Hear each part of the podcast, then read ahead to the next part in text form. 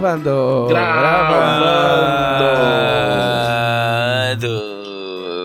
Eu arrumei um substituto. Meu substituto é o Josh. Josh. Josh. Que nada mais é do que uma inteligência artificial. Josh. Olha só. Josh Jumbo. Josh Jumble. Josh É Jumbo. o filho do Jonathan Jumble. Mano, essa porra, assim, ó, só pra, pra explicar. Porque a gente inverteu a nossa roupagem inicial, porque a gente é muito esperto. Isso aí é de um site, porque tudo começa com aquele, aquela mesa de, de RPG que eu falei, Uhum. que é do Donald Trump e blá blá blá, que é tipo inteligência artificial. Aí eu falei bobagem na real, porque o que eu falei? Eu falei que era um cara falando, e aí a inteligência artificial modulava a voz do cara Sim. e transformava a voz do cara na voz do Trump. Eu até te perguntei se não era mais o caso de um deepfake, né? Então, mas não é. Na verdade, você digita o texto e ela fala. É o deepfake, então. Não, isso não é deepfake. Não, é deepfake de áudio, né? Tipo, você, você só. Qualquer coisa é um deepfake de áudio se você falsifica o áudio de alguém. Não, é porque, tipo, deepfake de áudio, até onde eu sei, é justamente isso. Você dá um prompt e a inteligência artificial usa um banco de dados da voz de uma pessoa e ela, ela cria um áudio falso daquela pessoa falando.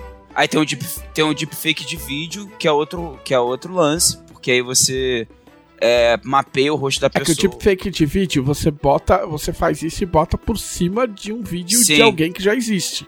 Isso aí não. Você mapeia o rosto da pessoa Então, toda. mas isso, mas tipo, o mapeamento, ok, mas mas isso não. Isso você tá criando um texto tipo meio que do nada. Tipo, a voz, o banco de dados existe, mas a não é feito em cima de um texto pré pré-feito, entendeu? É, mas enfim, tipo, é uma empresa cujo nome eu já não anotei porque, né, eu tipo, a gente tem essas ideias, tipo, na hora. É porque na real eu fui eu fui assistir um um dos vídeos dessa, dessa do AI Guy, que, que faz essa mesa de, de da concorrência com, com vozes de inteligência artificial. E aí, tipo, agora entrou a Miley Cyrus na, na história. Incrível. E aí o cara coloca o link do, do site. E aí é um site que você paga, porra, eu vou chamar Eleven Labs. Eleven Labs. Tipo, é, Eleven Labs é o nome da empresa. Aí, eu não sei se eu consigo ver os preços aqui, mas assim, são preços acessíveis, tá ligado? Tipo, você você pode ter tem uma versão de graça que você pode criar, você você tem um sistema lá de slides que você pode criar até três vozes pra fazer e aí você tem um limite de caracteres pra gastar no mês. Entendeu? Ah, maneiro. cada coisinha, cada vozinha dessa aí, você gasta do seu banco de caracteres. Aí, você pode pagar, acho que 5 dólares por mês. A partir de 5 dólares por mês, você tem acesso ao. Olha o nome que da hora. Instant Voice Cloning. Nossa. Assustador isso. Que, ou seja, você pega um minuto de voz de qualquer pessoa e ele clona a voz. Com um minuto? É, até um Meu minuto Deus. de voz você tem, que sub- você tem que subir. Tipo assim, pega um minuto de eu falando no podcast sozinho, sobe lá. Não vai fazer isso, caralho. Tô ensinando as pessoas a clonar minha voz. Porra. E tipo, as vozes criadas por eles, não sei se você.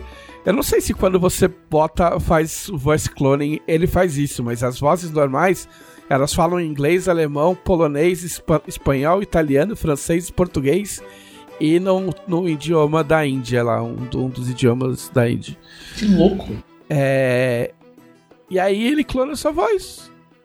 E aí você Nossa, fala mas, mas isso ser, ser usado contra mim, se, se só precisam de um minuto de áudio meu pra clonarem minha voz, fudeu. Quanto material do, do Telegram tem do, do, do Glauco? É, não, o, Nossa. o, o Thiago consegue criar uma inteligência artificial inteira com a minha voz. Entende? Gente, e aí os caras usam isso. isso pra fazer o, o podcast lá do. O negócio lá da mesa de RPG do, do Trump. Tipo, pagando 22 dólares por mês, você tem direito a 100 mil caracteres por mês. Ah, deve ser o que o cara faz, então. Pô, muito. Entendeu? Muito bom. É. É, usar. É, Muito, muito bom. Bom a gente não sabe, né? é a, tecno, É tipo, in- é interessante. É, até- Definitivamente é é, a interessante. tecnologia tá aí, né? É, Tem o. Qual o limite? Qual o limite da ética. Eu, eu já vi, eu já vi um rolê, eu não lembro se eu comentei semana passada, acho que não. Que estão. Esses golpes que eles passam de ah, estou aqui com seu filho, estão fazendo Aham. isso com, Meu com esses negócios de, de voz falsa. Caralho. Pô, mas aí, mas aí o bandido tem que ter um passo a mais que é saber a voz da pessoa que vai dar o golpe pra poder. Um minuto, agora que eu tô sabendo que um minuto faz muito sentido, cara. Não, tudo bem. Tanto no Instagram das pessoas hoje em dia tem mais de um minuto delas falando. É verdade. Pois é. É que aí você tem que fazer uma pergunta, né, pra pessoa. Ou você liga. Tem jeitos, É. Tem, Tem tem formas, tem formas. né? Mas é isso.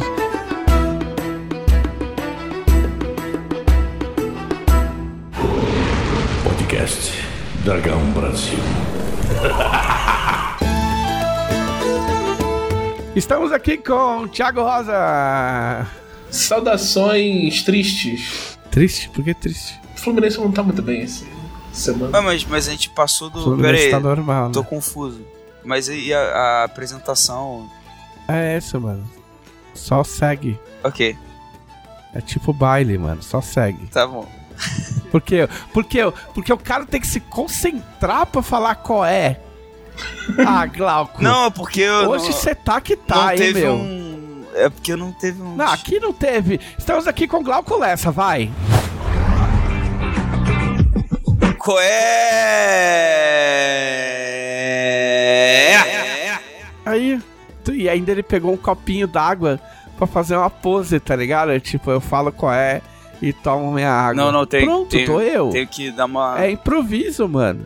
É improviso, é aceleração. Tipo, é, meu, método. Qual é exige técnica, Arte. então depois do eu tenho que dar um gole d'água. Porque gasta só. Ontem no, no, no legado, um coé quase foi a razão do- da morte do Laus. Ah, né? foi uma desculpa pra morte do Laos, não uma razão. A né? razão do meu colapso.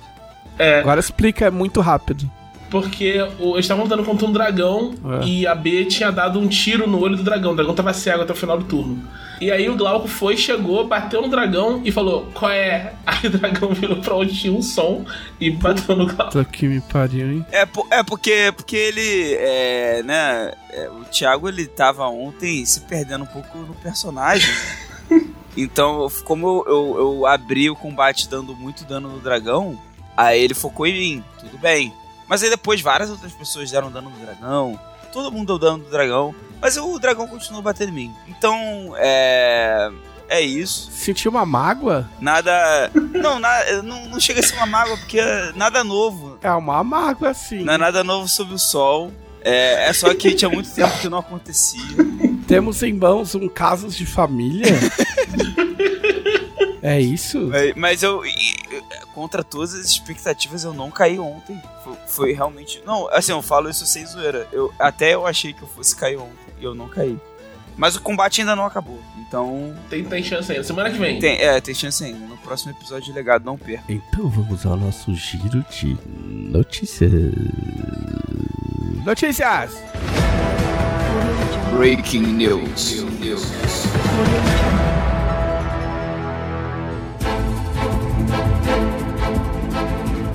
Pessoa, velho, tem que, você tem que variar o tom da voz pro bagulho da inteligência artificial ficar maluco. Tem que deixar ele doido, é isso aí. É. É, Você, você lembra quando tinha os protestos na China que os caras encontraram um negócio pra quebrar é, reconhecimento facial? Que eram umas bolinhas que botava assim na Que cara? tinha vários olhos na, na máscara. É, tipo, um, são esses rolês. Caralho, mano, eu tenho, eu tenho uma, eu tenho uma matéria traduzida quando eu trabalhei pra Rolling Stone. E sempre lembrando que é Rolling Stone, não Rolling Stones. Aprenda a regrinha. Tipo, Rolling Stones é a banda, Rolling Stone é a revista. Tipo, eu ficava puto quando eu trabalhava no Rolling Stone. Ah, você trabalha pra Rolling Stones? Sim, eu sou amigo do Mick Jagger. é... Mas enfim, quando eu trabalhava pra Rolling Stone de tradutor, eu traduzia uma matéria e, e aí eu tô falando de coisa de pré, se bobear, pré-2010. Ou comecinho dos anos 10. E falava justamente do sistema de reconhecimento facial que estava sendo produzido na China. Em partes financiado por empresas norte-americanas, lógico, Sempre. tá ligado? E de como o negócio era cabreiro. É surreal, não é surreal? Tipo, isso, meu, 15 anos atrás, sei lá. É... Notícias, isso. No nosso giro de notícias, vamos aqui conferir. Hoje tá ótimo, né? É... eu acho que a gente pode ter. Estamos com o financiamento da coleção Arton. Você que esqueceu de uma semana pra cá. Sim, estamos com, ainda estamos com o financiamento da coleção Arton. O financiamento dura só um mês, ou seja, ele acaba dia 7. Então, tipo, não, você não tem motivo para ficar moscando. Então, as grandes novidades são: a gente, a gente liberou todos os add-ons, que é um nome horrível de falar, mas ele existe que, que são coisas que você pode comprar mesmo que você não compre o livro. Isso engloba coisas, coisas itens exclu exclusivos ou temporariamente exclusivos, como por exemplo um mapa de neoprene cuja, cuja medida é 90 por 128 centímetros. É, eu, eu vi um protótipo desse mapa. Eu não sei se foi esse tamanho que fizeram, mas é bem grande. E o material é, é o mesmo material que é feito os. Os. Como é que chama? Os playmats de. de playmats, de joguinho, exato. joguinho de carta. É, mas esse, esse aí, se você veja bem as medidas, porque ele ocupa uma mesa inteira. Sim, é. Não, não dá... Então é muito pra você jogar, tipo, vá na mesa assim, vamos, agora vamos. Sim. Pra qual lugar de arte? É, pô, é legal porque se bobear dá pra jogar. É, obviamente é o seu RPGzinho mas dá até pra. que existe o, o playmatch individual, que você, quando você vai jogar joguinho de cartas com seus amigos, cada um tem seu playmatch, mas tem playmatches que pegam a mesa toda. Ah, olha aí, esse aí. Que aí, que aí, tipo assim, meio que todo mundo joga no mesmo playmatch, sabe? É, é, é pra você jogar com, com seus amigos que preferem outros RPGs. aí o cara vai falar, puta, aí você vai falar, puta caralho, mano, joga aí no mapa de Atom, que é muito foda. Exatamente. É, tem miniaturas também, com miniatura do Nargonzinho. Tipo, o Nargonzinho vai ter miniatura. É, tem o Goblin do Cantinho. Tem as moedas. Tem os Tibares, que, meu, é foda. Eu sei porque eu já vi, eu tenho. Tipo, tem um protótipo. E, meu, quem não tiver comprando o Tibar, tá, tipo, muito, muito perdendo a oportunidade. Porque é muito legal, tipo, as fotos não fazem jus ao, ao quão legal é, são os tibares, porque tipo é feito com metade de metal de verdade, então parece uma moeda de verdade, não é um não é um bagulhinho levinho, fininho, tipo é tipo moeda mesmo. Uh, tem os mangás, tem meu mangá, o LED, então tem muita coisa lá de, de de, de add-on. Tem, tem os livros básicos, né? Se tu não, tem, não tem os livros básicos ainda, Isso. ou se você quer, tipo, um, um, um tormentinha para ficar de, de sobra na sua mesa, né? Você pode pegar. É, o Tormentinha ele, ele tá ainda mais barato, porque tá tudo mais barato como add-on. Então o Tormentinho acho que tá 69, é isso? No, no financiamento, acho que tá 69, deixa eu. Tô, tô conferindo aqui. Cadê? 69 reais. Aí, ó. Muito barato. Entendeu? De graça, praticamente. Tipo, é, é, é o livro completo de Tormenta 20, edição Jogo do Ano. Tipo, só que menorzinho e preto e branco. Tipo, muito foda. Uh, a gente acabou. Eu acho que a gente acabou de bater outra meta, se eu não tiver errado. Ou talvez eu esteja errado. Vamos ver se tá. Tá muito perto, tá tipo, falta menos de mil reais. É, Falta pouquíssimo. Quando esse podcast for pro ar, a gente já vai ter batido essa meta. Muito provavelmente. Uh, não, muito provavelmente não. A gente já vai ter batido. Não, com certeza. Não, não tem como. Porque a gente deve bater hoje. Então, essa, essa meta aqui, porque o site não tá me ajudando, eu tô dando scroll, tipo, infinito. Mas é a mais ilustrações, parte 2. Isso, mais ilustrações, parte 2. Então, tipo assim, são mais ilustrações em reinos específicos. Tem ilustração. Meu, tem ilustração pra porra. Esse, esse livro tá gigante. Ó. Tipo um. Re... Ah, é, é essa parte. Corte-me. É, é... Por favor, Jack Estripador. É porque essa parte 2 é para falar o, o, as ilustrações é, que vão vir nessa parte. É isso. De Silent de Trebuck, Scar-Chantalas, é, Império de Tauron, Laminor, ó, Os Três Mares, Império de Jade, Ubani e Deserto da Perdição. E Dorrerim também. Então as ilustrações. Olha aí, ó. E vão ser as ilustrações que vão vir, né, vir nessa segunda leva de, de, mais ilustrações. Na primeira leva foi Derreon, Bielefeld, Namalkai, Winla, Allen, Zakharov, Pondesmania, a Supremacia Purista, Slotcher e as Repúblicas Livres de Samburgo. É, então assim, cada, cada capítulo vai ter pelo menos duas ilustrações inéditas, aí mais o mapa e mais o brasão do reino. Entendeu? Essas ilustrações inéditas não contam o mapa e o brasão do reino antes que alguém seja esperto e fale. Não que isso seja esperto.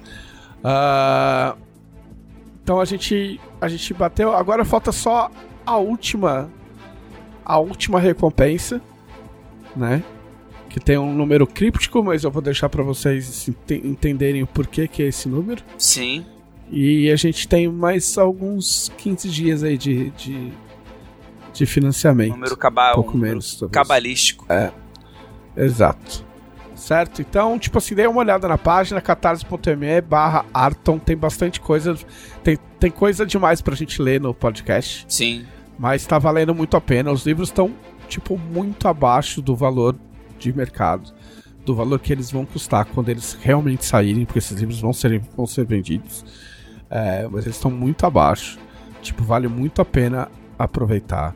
Eu vi um, um, uma oferta de um livro de um concorrente gringo e tipo o livro em oferta era tipo, meu, tipo era um suplemento e assim, era muito caro. E tem uma coisa, é um movimento internacional de que vai, os livros estão ficando mais caros, né? Tipo, hoje teve um anúncio oficial da Wizard de que eles estão aumentando o, preço de todos os livros de D&D. Ah, é? Ent é, então, tipo, peguem enquanto o preço é esse. Porque é. tá, tá difícil para todo mundo manter o preço do livro baixo, sabe? Sim. Ah, e gente, é, essa, essa última meta aí que a gente quer bater é o guia de NPCs, né? E NPC nunca é demais. Então. É. Embora, embora, na verdade, isso não é. Isso, e, e, e, antes que alguém me enche o saco, não tem maldade nenhuma nesse, nesse comentário. Porque é só matemática. Mas jogar Tormenta sempre vai ser muito mais barato do que jogar DD. Ah, isso é fato. Entendeu? Tipo, fato. sempre. Porque, primeiro, a gente trabalha em reais. Segundo, o nosso livro básico é muito mais barato. Tipo, Sim. Eles têm três livros básicos, a gente tem um livro básico com versão econômica. Então, a com, questão, com a essa altura, é, antes da versão econômica, isso já era verdade, agora com a versão econômica é só uma coisa que é incontestável. Sim, não tem juízo de valor nenhum, é só matemática mesmo, entendeu? Então, então é isso. Uh, a segunda notícia. Cadê a segunda notícia? Então, a segunda notícia é, é chata, tá? Já, já vou avisando. Mas eu peço que você não acelere este podcast, porque ela é importante. Acho que costuma falar muito de futebol aqui. E, e não é por isso que a gente tá, vai falar disso. Mas aconteceu aí essa semana um caso de racismo muito complicado com o Vinícius Júnior, que é um jogador brasileiro. A, a, a, tipo, até a essa altura, se você não sabia quem é o Vinícius Júnior, você provavelmente já sabe, porque a notícia rodou o mundo, é. né? Mas era um jogador brasileiro que joga no Real Madrid, é um, é um garoto, ele tem 22 anos, se eu não me engano. 22, isso aí. Uh, ele joga no Real Madrid já faz um tempo e ele é. Ele é, tipo, como é que se diz, não é metodicamente, mas ele é sistematicamente perseguido na Espanha. Com cantos racistas, com, com ofensas. É, quando a gente diz canto racista, não é uma coisa tipo, ah, seu preto, vai tomar no seu cu, entendeu? Não, é tipo assim, macaco. Seu macaco de merda, entendeu? Tipo, é horrível ouvir isso, né? Mas eu, eu sou obrigado a falar porque para que a, a, intensidade da coisa seja marcada, entendeu? Uhum. Uh... O, o, o, nível que era, eu tava vendo numa, numa das matérias falando que o, a La Liga tentando dizer qual era o problema, falando assim: ah, a gente registrou nove, nove casos de racismo na La Liga essa temporada, estamos investigando e tá, não sei o quê. Desses nove casos, oito são contra o Vinícius Júnior. Sim. É tipo, é... surreal. Racismo na Europa não é coisa nova, racismo contra jogadores brasileiros não é coisa nova, né? Uh, assim, eu, eu, vou citar o nome só por causa do caso, né? Porque o Daniel Alves está envolvido em coisas muito complicadas, né? Tipo, é, é, provavelmente é culpado do, de, um, de, de, uma, de um estupro.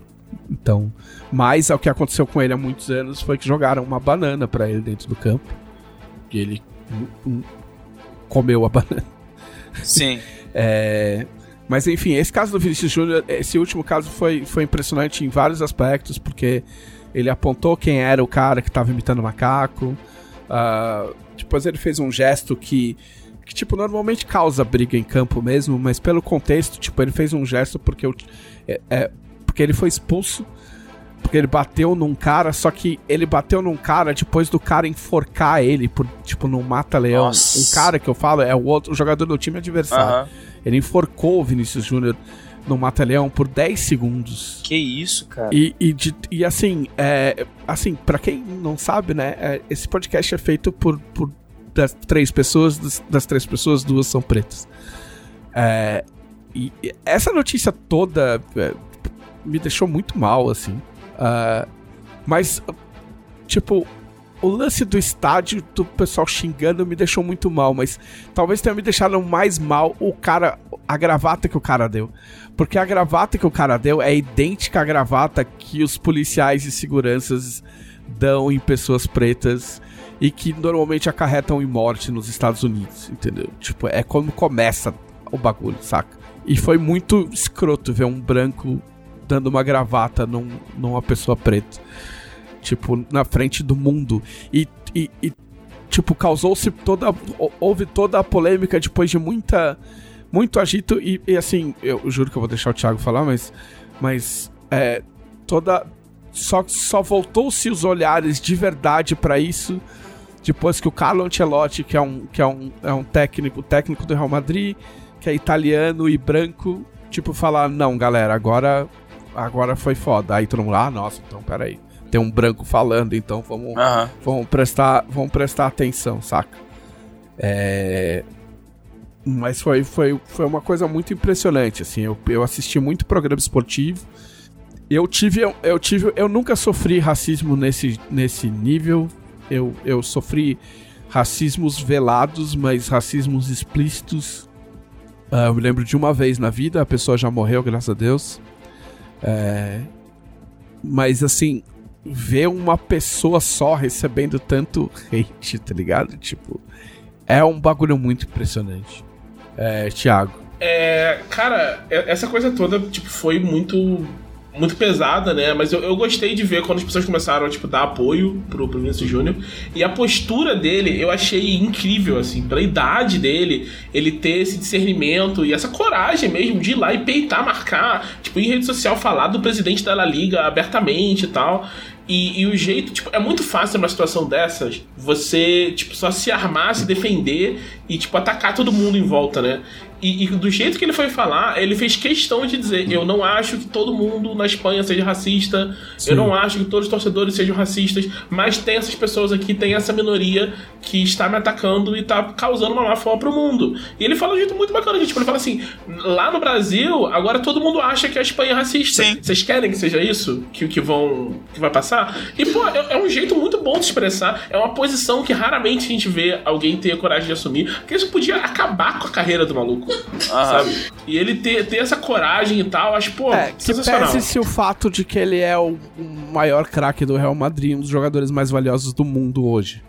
Tipo, hoje o Vinícius Júnior é mais importante que o Neymar, entendeu? É questão de tempo até o Vinícius Júnior ganhar um prêmio de melhor do mundo, né? Isso aí Sim. é questão de anos. É, mas assim, mas é, é legal que ele use esse espaço, ainda mais ele sendo, nesse caso, vítima de uma violência, que ele, ele enfim, é, cada, cada, eu acho que cada pessoa responde de um jeito diferente, ele poderia responder de N formas.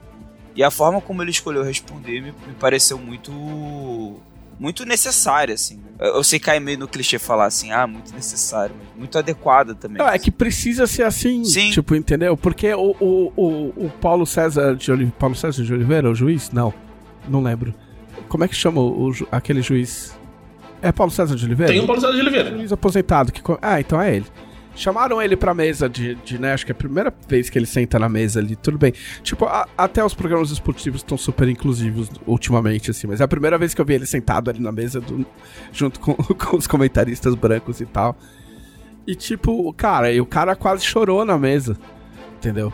Porque ele falou, ele falou, cara, eh, botaram ele numa posição em que, em que 99% de chance era ele responder e agir como um cara raivoso, porque é tudo que esperam de um, de um homem preto, de uma mulher preta, pra poder falar, olha só, olha, olha o mal que essa, Tá vendo? que essa É. pessoa causa, tá ligado? Olha como, e- é, tipo, ele ou ela é, é destemperado, entendeu? É...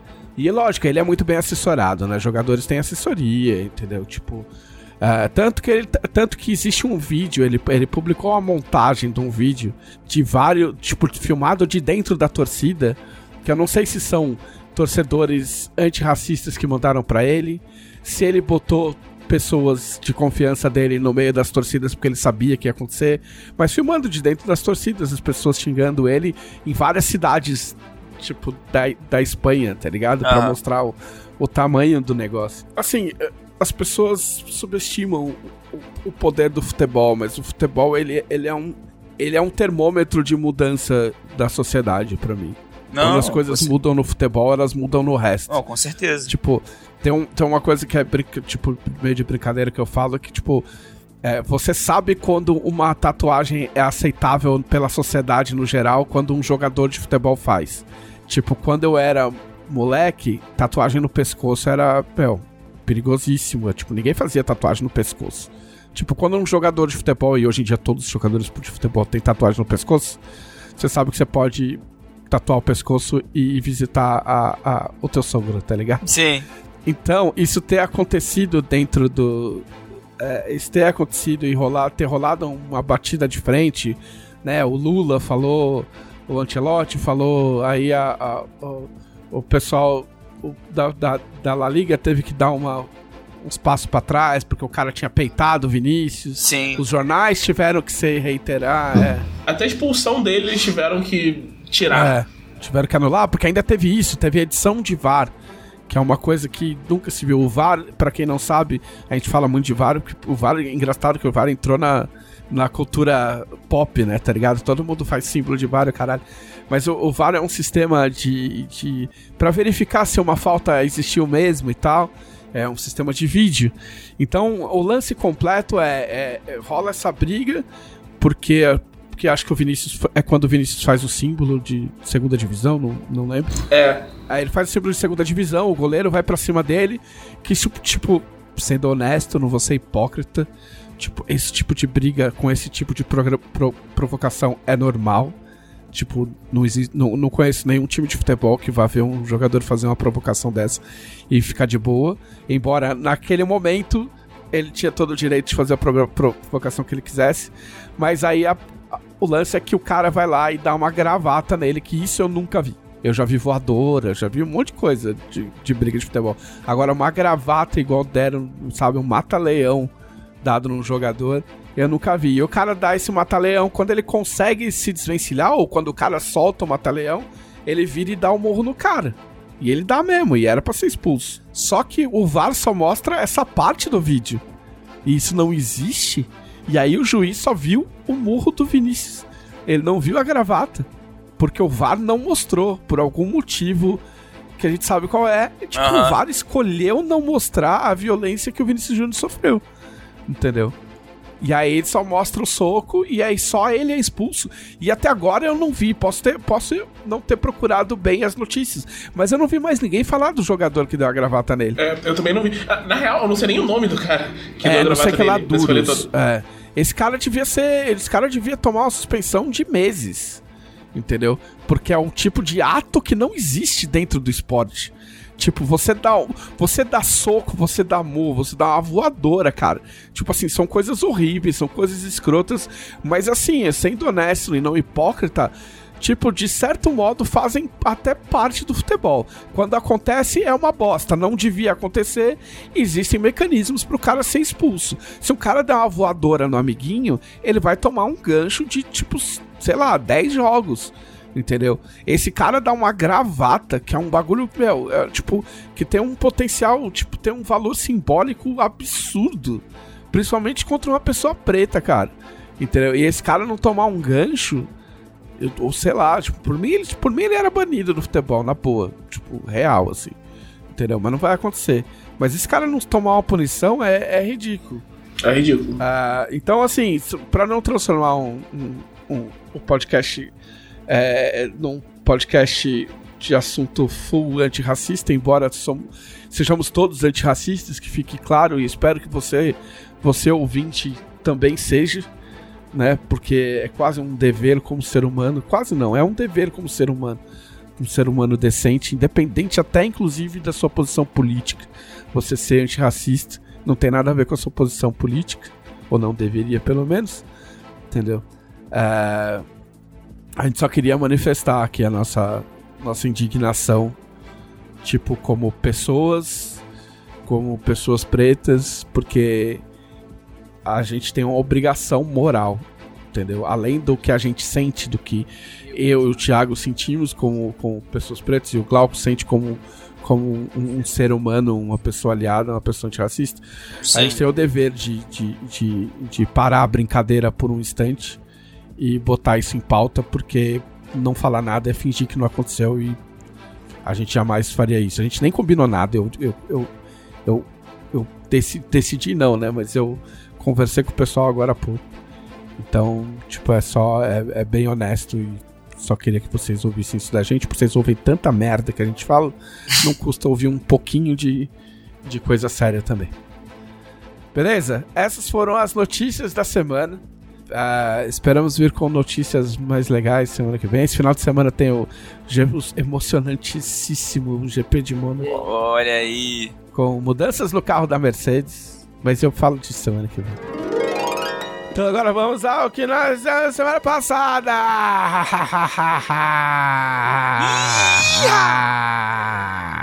Ratinho.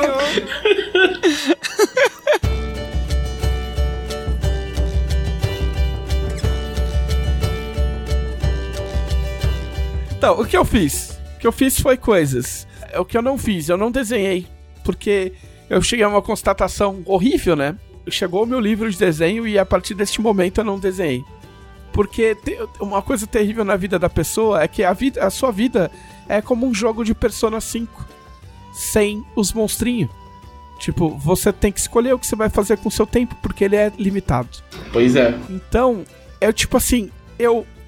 Se eu fosse um. Se eu fosse um, um jogador de futebol, eu diria assim. Eu sou tão abençoado. entendeu? Deus escreveu o meu nome no livro dele tantas vezes. Tipo, puta, eu, teve essa, né? O jogador do Flamengo fez o gol no final de semana. O jogador tava machucado e pediu para sair, não tinha mais substituição. No último lance, cruzaram, cruzaram a bola na área, ele foi e fez o gol de cabeça. Aí, da hora, legal, contra o Corinthians ainda. Aí chega, aí, aí o repórter foi entrevistar ele. Falou, aí o cara falou assim: Deus escreveu em seu nome, em seu livro, que, eu, que, eu, que o Flamengo ia ganhar com um gol meu hoje. Deus escreveu no seu livro, brother. Rapaz. Mas que prepotência, não? Caralho, só você. Ele escreveu o teu, o teu nome mesmo. Tipo, certinho. Enfim, não vou me estender. mas é, é, Mas eu descobri que eu tenho, eu tenho um tempo limitado para fazer as várias coisas legais, porque eu sou abençoado. Eu tenho coisas muito legais para fazer, além do meu trabalho, que também é legal. Então, eu, eu tive que deixar o, o, o, o desenho um pouco de lado para jogar Zelda. Só que aí no Zelda eu me encurralei. Eu segui a, a o conselho de Glauco Lessa. Ele, ele falou assim, com, com, com, com uma voz de, de, de coach. Tipo, Zelda é um jogo para se perder. entendeu? E aí eu falei, eu levei isso pro coração, como se diria no Big Brother. Eu falei, eu, é verdade, eu vou, meu, vou explorar essa merda aí.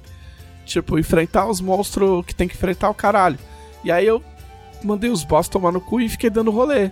Falei, ah, vou ficar achando os shrine lá, os, os templos, os templozinhos. E eu gosto de abrir mapa, tá ligado?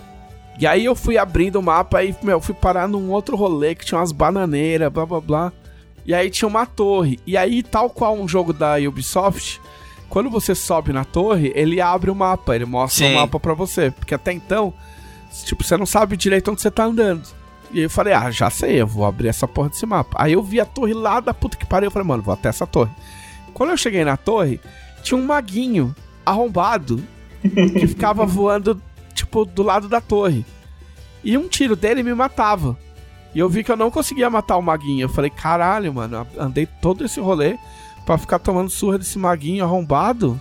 E não tinha jeito, porque você tinha que escalar e quando você escalava, o bicho dava a volta. Ele, ele, ele te via, ele. É. Aí eu olhei para cima, e olhando para cima eu vi o. Não.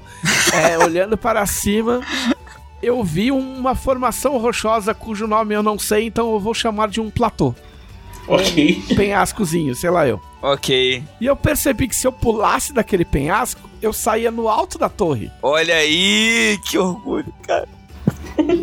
Só que pra achar, sair naquele lugar, porque eu tava no fundo, no, no vale, whatever. Sim, sim. Eu falei, pra sair ali, eu ia ter que voltar, achar um caminho que eu conseguisse subir no alto da cordilheira e aí seguindo o alto de todas as montanhas até ver pra onde que eu conseguia ir até sair pelo alto. É porque não, não- tu não devia ter estamina o suficiente pra só escalar até lá, né? Tu, tu ia ter que procurar um jeito. Não, não dá, não, não, mas eu tinha um maguinho ali. Ah, é, também tinha um mago, verdade.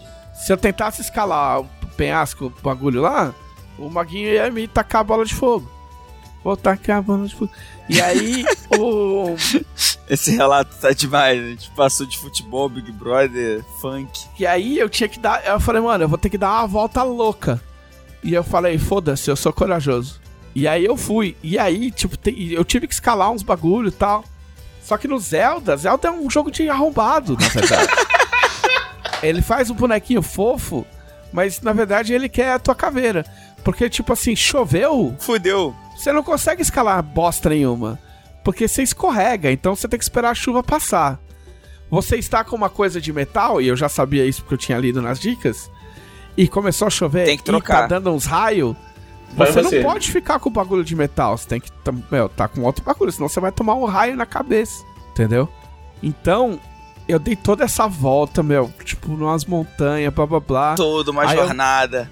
É, aí eu cheguei na montanha mais alta, paralela ao, ao, ao lugar que eu tinha que ir, só que a torre tava lá do outro lado. Aí eu, meu, voei com o meu, tipo, paraglider lá, o bagulhinho. Aí caí num lugar onde tinha um centauro louco também que me matava com um golpe, saí correndo cara, pra caralho. Esse centauro é, é, é punk, né? Mano, dei a volta, aí consegui achar o lugar, aí consegui pular e consegui chegar na torre e consegui abrir o mapa. Porra aí. E aí você abre o negócio de teleporte. Então, pau no cu desse maguinho, filha da puta do caralho, que ele não vai ver minha cara nunca mais. Entendeu? Mas isso tudo foi, tipo, sei lá, não lembro se foi uma tarde ou uma tarde e meia, porque, tipo, né, tô vendo uns bagulho, eu jogo com o Switch no portátil. Então isso já tomou bastante tempo. Só que aí eu abri tanto o mapa que eu falei, tá, e agora, tá ligado? Tipo, agora eu desço, vou enfrentar uns perigos que eu não conheço, subir numas bananeiras, volto pra quest original. Aí eu achei um lugar que. que que, enfim, você tem que desbloquear umas lembranças lá. Aí, tipo, nessa brincadeira eu achei um lugar lá que, que eu sei que eu tenho que ir. Pô, maneiro. Aí tinha várias opções. É bem difícil é, de achar esses lugares das lembranças, porque, pra quem não tá ligado, só pra explicar, não é uma coisa que fica marcada no mapa, tipo, ah, se eu for lá, eu desbloqueei uma lembrança do, do personagem. Não. É, é uma foto que você tem, e aí você tem. Você chega no lugar e fala assim, pô, esse lugar parece a foto.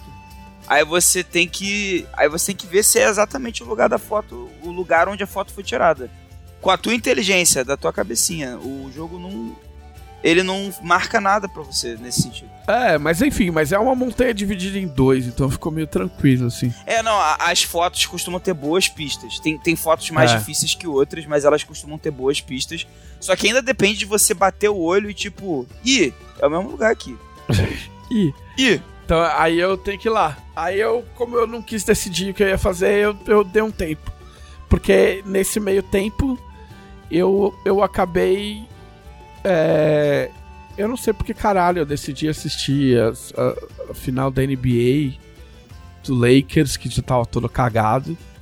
E, meu, eu fazia. Eu, eu gosto dos Lakers desde que eu era pivete, porque. Por causa do jogo Lakers vs Celtics. Tipo, eu, meu, eu, eu durante anos, é tipo, a última vez que eu comprei não faz tempo, foi, foi em 2020. Mas eu, eu jogava tanto joguinho de basquete que eu consegui ter uma conversa de metade de noite com um gringo num pub falando tipo de, meu, velhos tempos do, da NBA. Só que ele falava de coisa que ele tinha assistido e eu tava falando tudo com base no joguinho. Que louco, irado. Tipo, ah não, fulano de tal que jogou no Detroit Pistons e foi pra não sei o que lá, eles ganharam o campeonato, e o cara, puta, pode crer. Eu, ele falou, "Eu- você assiste? Eu falei, não, eu jogo. Videogame Forever, que nem disse um amigo meu. É. Puta, hoje eu tô, velho, tô randômico. Não, é que é um amigo meu, o Breno Tamura, que, cujo nome inspirou Tamura. É tipo, é, meu, o, o Breno é o cara mais caótico do mundo, tá ligado? E ele morava num prédio e um jogador do Palmeiras morava nesse prédio. E aí o cara entrou, ele entrou no elevador e o cara entrou junto. Era o Jackson, era o meio-campo que jogou no Palmeiras. E aí ele olhou pra cara do Breno, tipo. Tipo, vai pedir um autógrafo, tá ligado? E aí eu não lembro se teve alguma coisa antes, mas falou assim: não, você curte futebol? Aí o Breno falou assim: não, eu só jogo. videogame. Aí ele falou: videogame forever. e saiu, tá ligado? Tipo, what the fuck? Só jogo videogame forever. Aí eu resolvi assistir. Aí, ao assistir, eu resolvi jogar o joguinho da NBA, que eu tenho de 2020. Eu tenho pulado um ano desse, dessas franquias. E aí eu tô viciado em jogar joguinho da NBA, que eu não jogava faz muito tempo. Então a NBA tomou o lugar do Link por enquanto. Mas eu vou voltar no Link. E para completar, que eu ainda tenho tempo, porque, né? É, eu comecei a assistir uma série documental que chama, vamos lá, Larry Charles Dangerous World of Comedy. Ok. Porque saiu aquela treta lá do. do tipo, ah, o limite do humor, tá ligado? Tipo, que, que É, tipo, no calendário. de, de repente, estamos em 2010 novamente. É que no calendário, tipo, no calendário do ano tem, tipo, ah, meu, o ovo de chocolate é muito caro, você não compra barra. Aí tem, É. tipo, né, os limites do humor, tem, tá na pauta do, A do própria. ano e tal. Em algum momento vai acontecer. E aí um cara no Twitter, tipo, recomendou esse documentário, falou, ah, puta, ah, já que tá rolando essa discussão, pô, quem puder assistir esse documentário aqui é bem legal e tal. E aí eu fui assistir meio sem saber direito o que que era. Esse Larry Charles é um cara que trabalhou no... no ele era... Não lembro se era produtor ou roteirista do Seinfeld. Ele foi do- o criador do Kramer, que do personagem do, do Seinfeld. Ele trabalhou no Borá.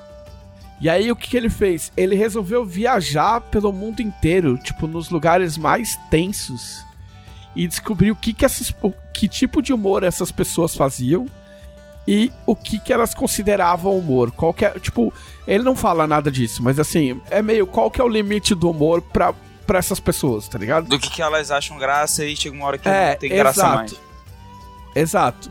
E tipo assim, eu, eu, eu acho que ele é um defensor de tipo, meu. Porque, porque isso é uma coisa muito americana, cara. Tipo assim, essa coisa de, tipo, foda-se, a gente pode zoar com tudo, não, não, é, não é um problema num stand-up. Sim. Tipo, é muito, é muito cultural dos Estados Unidos, tá ligado? É. Porque a cultura dos Estados Unidos trabalha com o, o- a meritocracia quase prática, tá ligado?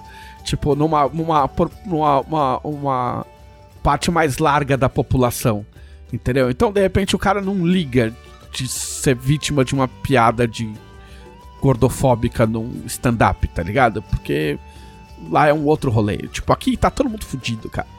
Entendeu? Então, tudo o que você menos quer na sua vida é que façam piada com a sua cara. E aí, só que, tipo assim, eu falei, ah, beleza, deve ser um mais ou menos. E não, o bagulho é, meu, o bagulho é tenso. Tipo assim, de verdade, se você não tiver estômago muito forte, não assiste. Porque é tenso. Tipo assim, ó, cara, assim, mostra a cabeça decepada. Meu Deus. Que isso? Porque o que acontece? Porque o primeiro lugar que ele vai, e, e assim, eu achei, eu achei muito legal o que eu vi até agora. O primeiro lugar que ele vai é, é no Iraque. Se eu não me engano. Irã ou Iraque? Eu sempre confundo os dois, desde os anos 80. Irã e Iraque estão sempre brigando. Ah, é no Iraque. E aí ele vai entender o tipo, que tipo de humor que os caras podem fazer. Aí, meu, cara que tipo morreu porque fazia fazia programa na TV satirizando o governo. Tipo a formação dos caras de porquê da onde veio o tipo de humor que os caras fazem. Saca? Mostra os programas. Aí depois ele vai pra Libéria. Tipo, Libéria talvez o Thiago, Thiago saiba que país é por causa do George Weah, que era um, um, um craque do Milan. E lá, cara, é os malucos doidão de droga fazendo os stand-up na rua, Que louco. saca? Tipo, e, cara, e assim, ele. Além disso, além de tentar descobrir o que as pessoas mais fodidas fazem de humor. E é tipo, é uma perspectiva muito diferente, porque você ouve os bagulhos, você não vê graça, porque é uns bagulho muito deles, tá ligado? Tipo, ele resolve entrevistar, tipo, pessoas horríveis e saber o que, que esses caras acham graça. Então, na Libéria, rolou umas, umas guerras tensa pra caralho. E tinha uns, uns, uns senhores da guerra mesmo, tá ligado? Tipo, veterano E de guerra. Hã? Tipo, veterano mesmo, gente que lutou na guerra. Não, não, não. Caras que, tipo assim, tinham suas milícias e mandavam, tá ligado? É, tipo, comandante mesmo, É. né? É, tipo, não, o cara, to- o cara toma o bagulho e ali é- ele, ele manda prender. Tipo assim, o cara fazia sacrifício, entendeu? Ele fazia Caraca. ritual antes de lutar. Tipo, eu não vou chegar no nível de contar as coisas que, que rolava ali, porque de verdade é, é muito tenso, assim. Tipo, não, não é uma coisa que dá pra conversar sem, sem aviso, saca? E, e aí esse cara, tá ligado? E, Tipo, esses caras recebiam nomes, tipo nome de traficante. É a mesma linha de, sem zoeira. Tipo, nome engraçadinho, tá ligado? E esse cara, o cara mais foda, vocês vão rir, mas assim, é o cara mais foda, cruel. Tipo, é- o cara, quando, quando contam as coisas que o cara fez, tipo, eu acho que foi as coisas mais cruéis que eu já ouvi na minha vida, fora da Caraca. ficção, tá ligado? E o cara é o, é o cara é o general bunda pelada. Caralho, que isso. Porque ele fazia sacrifício de pessoas, Nossa. um tipo específico de pessoas. E ficava todo pelado antes de ir pra, pra guerra, antes de ir pra alguma, alguma luta intensa. E tiraram uma foto dele pelado. E aí ele virou o, o general bunda pelada. E aí rolou um evento X, que eu também não vou contar. E aí ele, tipo, falou: Meu, chega, parei com essa merda. Depois de acabar de fazer a última merda, ele falou: Parei com essa merda. E aí virou cristão, lógico. Entendeu? E parou. E a hoje, a hoje ele é um, é um cara lá, um, um, um maluco barrigudo e que tá vivendo a vida dele lá. E ele vai entrevistar o cara e o cara fala, mano, o que, que você considera humor? O que, que, você, que, que, você, que vocês acham engraçado? O que, que vocês achavam engraçado? E aí ele cita uns programas de comédia, tá ligado? Tipo, normal, assim, tá ligado? O, o Bill Cosby ele cita. Caraca, justo corte. Tipo, saca? E, e- e o, cara, o cara do programa até faz uma piada com isso, assim. Aí depois ele entrevista uns cara, uns veteranos, veteranos de guerra, ele tem um maluco que o cara, o cara, o cara teve 40% do corpo dele queimado. Meu Deus. O rosto dele assim é todo zoado, assim, zoado. E ele faz stand up. E ele faz stand up zoando com a situação dele, porque ele diz que ele não conta o que aconteceu com ele. Ele, ele era, um, ele era um, um soldado americano e ele tava num jeep e o jeep explodiu. E aí morreu todo mundo e ele escapou. Caralho. Caralho. Tá ligado? E o cara não tem metade de um braço. E. E. E o cara faz stand-up. Tipo assim, ele fala, ah, tipo. É, minha mãe, minha mãe teve que fazer de tudo pra sobreviver, por isso que eu sou assim. Ela era engolidora de fogo no circo. tá? Caralho. Tipo. E o cara é, é. Aspas, aspas. O cara é mó feliz e mó de boa e, e é isso, tá ligado? Uhum. E aí mostra, meu, mostra vários casos. Tipo, teve, teve um cara que também. to- o cara tomou um tiro na cabeça, na nuca. Tipo, escapou. Ou os amigos dele morreram. E aí ele resolveu fazer stand-up voltado pra veteranos, tá ligado? Uhum. É, eu, eu já vi, eu já, eu não sei se era um, um homem ou uma mulher que era cadeirante e aí fazia piada com, com a própria deficiência e era tipo assim, e parte da, da graça da piada era tipo, ah, porque eu posso É. fazer a piada. Exato. E aí, tipo assim, eu, eu tenho certeza que eu não vou concordar com. É tipo, é um daqueles casos em que você consegue assistir um bagulho que você sabe que você não vai concordar. Sim. com tudo. Ou talvez com nada, que, que é a proposta do cara. Porque dá pra entender que ele tem um, um pouco dessa proposta de tipo. Tipo, o humor não devia ter tantos É, limites, tá ele, ligado? ele tá tentando provar, Só mostrar o viés dele de que assim, dá pra brincar com tudo, olha só como é que as pessoas É. brincam com tudo, né? Só que, só que até agora ele não. Ele não. Ele não chegou num ponto em que eu falo, puta, não, esse cara tá só falando merda, Sim. tá ligado? Tipo, é só um ponto de. um- um- é só um ponto de vista. Vários pontos de vista, tipo, muito bem colocados, assim, saca? Uhum. Então eu pretendo continuar assistindo, assim. Aí é Mas é- interessante só de, de conhecer, né? Só de ver É. essas coisas. É, principalmente porque ele mostra, mostra a África e tal, tipo, saca? É, tipo, mostra uma parte mais fodida, mas também essa é a parte que interessa mostrar também, porque é é a que ninguém vê. Quando, quando você ia ver uh, como era um programa de humor uh, na, na, na Libéria antes da guerra. Eles tinham um programa famoso pra caralho. Eu esqueci, eu esqueci o nome do programa. Mas eles tinham um, um, programa famoso pra caralho, tipo, no país inteiro, antes da guerra estourar. Aí estourou a guerra, tomaram conta da rede de TV e, tipo, numa, num dos combates, tacaram fogo no bagulho e perderam todo o acervo. Nossa. Entendeu? E o cara era, tipo, famosão. Era tipo um Chaves, vai. Da, da, da, da Libéria, assim. É. Então é, é muito interessante, assim. É, não é fácil de assistir, eu não recomendo para todo mundo. Tipo, quem. Se você tem, tipo, meu, estômago fraco, ou, ou se choca com umas histórias, tipo, muito tensa. Tipo assim. Essas da, essas da Libéria são muito tensas. É, a Libéria é um lugar muito tenso. Tipo, vocês estão ligados, tipo, como existe a Libéria? Não. Puta, eu, foram os escravos, escravos americanos, voltaram pra África e escravizaram os, os negros que estavam lá. É um negócio muito tenso, cara. Tipo, terminou a, a, a, Guerra de Independência e teve vários escravos que foram libertos. E aí, o, o, os americanos não queriam deixar esse pessoal lá. Então, tipo, o, o Estado americano comprou terras na África e botou esse pessoal no navio e falou: vai lá, vai ser livre na África. Sabe? Nossa, é, a, a bandeira da Libéria até parece com a dos Estados Unidos. E, e os caras chegaram lá e só foi muita questão de, tipo, não, não ter estrutura, não ter noção do que fazer, e os caras estão acabando de voltar de uma guerra também. Então é, é, um país que, tipo, ele foi fundado com a premissa, sei lá, tipo, uma premissa, né?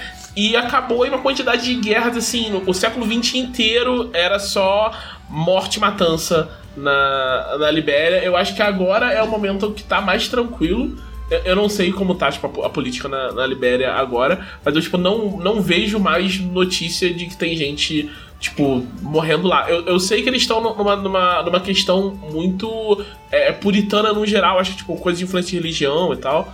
Que o que você vê de Libéria de vez em quando notícia é coisa tipo, de alguém, tipo, de fazendo tráfico de drogas internacional, passa pra Libéria uhum. e some. A pessoa Sim. só desaparece. É, mas tinha lance de criança, criança com, com a, tipo, virando soldado, tá ligado? É, tipo, tem isso, tem isso pra caralho, assim. E esse cara é corajoso pra porra, porque o cara se enfia lá, tá ligado? E, e, e foda-se, tá ligado? Ele fala: Meu, eu tô aqui numa rua escura da Libéria entrevistando um dos caras mais assassinos da história do país. Tipo. É, eu tô vendo aqui a história, tipo, a, a, a tipo, várias personalidades do país com nome em inglês mesmo, né? Tipo, primeiro presidente da Libéria se chamava Joseph Jenkins Roberts. É, eu acho que o, o, a língua oficial é inglês até hoje. Cara, é. Não, assim, mas eu imagino que realmente é, é a receita para dar merda essa história, né? Porque comprar um pedaço de terra, mandar a galera pra lá. É. Sendo que já devia ter gente que morava lá antes. É, tipo, comprou de quem? Como, como você vende? Um, um, sabe? Porque o que o cara fala, o que o cara fala é que, é, é, que esses, esses negros que saíram dos Estados Unidos escravizaram os negros que eles encontraram lá, tá ligado? Porque, tipo assim, ah, chegamos aqui, agora é nosso. Tipo, os caras, não, não é. Tipo, ah, é sim, vocês vão trabalhar pra nós, tá ligado? Tipo. Eles, então... eles vieram com a mesma lógica, né? Da. É, aprenderam, aprenderam com os gringos. É, mas assim, se você tem estômago forte, vale a pena, vale a pena assistir. Tipo, pelo menos esse primeiro episódio, acho, sei, acho que o primeiro e o segundo. O segundo é os, é os soldados. E aí tem, tipo, tem um cara que tem uma. uma um canal que é tipo Vet TV, que é tipo o canal do veterano. E que o cara faz só piadas e só tem programas, tipo, uh, voltados para veteranos de guerra, porque o cara lutou na guerra. E é só umas piadas escrotíssimas, escrotíssimas, escrotíssimas. Mas que é tipo coisas que os caras faziam piada quando eles estavam na guerra, tá ligado? Tipo, tipo, se, é, é, é muito aquele esquema assim. Se você tá achando absurdamente escroto, você não devia estar tá assistindo, tá ligado? Uhum. Saca? Assim, quem, se, se tiver estômago e souber, e souber assistir o bagulho, tipo, eu acho que vale a pena, tá ligado? Nem que seja pra discordar de tudo, saca? É. Eu achei bem melhor do que. do que o jeito como as pessoas costumam tentar tentar provar qualquer tipo de ponto contrário, saca? É, tem na Netflix, aliás, não, não disse isso. Assistam enquanto vocês podem. Uh, mas é basicamente é isso que eu fiz, além de trabalhar em coisas do, do Atlas também, né?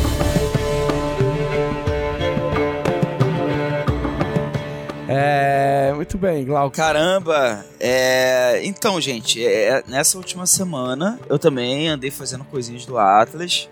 Eu não tava, eu não tava necessariamente escrevendo nada novo, eu tava, na verdade, dando uma lapidada num texto que muitas pessoas estão esperando aí. E no meu tempo livre, obviamente, eu estava jogando mais Zelda. E por incrível Seu que pareça, Zeldeiro. Por razões da vida adulta e tudo mais, eu não estou jogando tanto Zelda quanto eu gostaria, que seria o dia todo. O tempo todo. É... Eu tenho jogado umas uma horinha e meia por dia, alguma coisa assim. Ah, no... Nos dias que eu tenho mais tempo, eu jogo duas horinhas.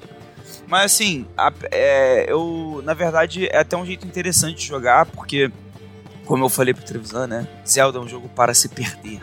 E, e, você, e assim, jogar é, de pouquinho em pouquinho meio que valoriza isso. Porque em vez de ficar na, na, na pressa, assim, meio que na sanha pra, pra chegar no lugar e fazer tudo acontecer e tal, aí eu pego para jogar o jogo, eu meio que. Ah, eu vou tentar chegar no lugar tal. Aí no meio do caminho eu vejo um, um shrine. Eu, ah, vou no shrine aqui. Aí depois. Ih, tem um monstro. Deixa eu ver se consigo matar ele. Não consigo matar ele. Tá, vou embora. É, e aí quando eu vejo eu tô indo pro outro canto do mapa. E aí quando eu vejo eu tô com sono eu vou dormir. Aí no dia seguinte eu repito isso. E eu vou jogando assim, sabe? é, que eu posso falar dos mais coisas do Zelda que eu não falei da outra vez, que eu tava bem no comecinho, agora eu já avancei um pouco mais. Tem muita coisa para fazer ainda. É, e tem muita coisa que eu não posso falar porque é spoiler. E seria um crime contra a humanidade eu dar um spoiler de Zelda. Sim. Desse Zelda em particular, ainda por cima. É, o que eu posso dizer é que realmente esse Zelda ele é, ele é muito maior do que todos estavam esperando. O que eu vou falar agora não é spoiler, né? Porque tem, tem as ilhas voadoras lá para você explorar, né? É, então, tipo assim, eu fui levado a pensar que, tipo, ah, a maior parte do, que é novo no jogo vai ser essas ilhas voadoras aí. E, e, e de fato são. Mas a superfície de, de Hyrule, que eu pensei assim, ah, isso aí vai ser uma coisa ou outra, vai ser diferente, sei lá, vai ter só quests novas para fazer. Não, por, por, razões da história, assim, pelo fato de ter várias ilhas terem sido projetadas por céu, né? Várias coisas da da paisagem da superfície mudaram, assim. Não chega a ser um mapa totalmente novo, tipo, como se fosse outra Hyrule. Porque senão seria nada a ver também. Mas é diferente o suficiente a ponto de você ficar assim. Trevisan que tá jogando o primeiro agora. Sim. Quando for jogar o segundo, tu vai sentir vontade. Pô, eu quero ir lá naquele lugar que eu fui para ver se alguma coisa mudou. E é muito provável que quando você chegue lá, você vai ver que mudou. Ou mudou o clima, ou mudou a topografia. Tipo, tem uma montanha agora por algum motivo. Ou tem lava ou tem um tipo de monstro que não tinha antes. Sabe? É como se é, eles pegaram o mesmo mapa, é o mesmo mapa. Só que eles realmente fizeram tudo ser, ser novo no, no jogo, assim. Todo lugar que você. Por exemplo, vou dar um exemplo que é bem legal. Uma das primeiras coisas que eu fiz, assim que passou aquele tutorialzinho do começo do jogo, que é o jogo te apresenta ali as mecânicas básicas e tal, que nem no primeiro Zelda, né? Ele te apresenta ali como é que você usa é, as habilidades. E aí você fica meio livre assim e ele fala, ó, oh, vai na direção tal. Mas você pode não ir, né? Aí a primeira coisa Sim. que eu fiz foi, eu quero voltar no Great Plateau. Será que ele ainda tá lá?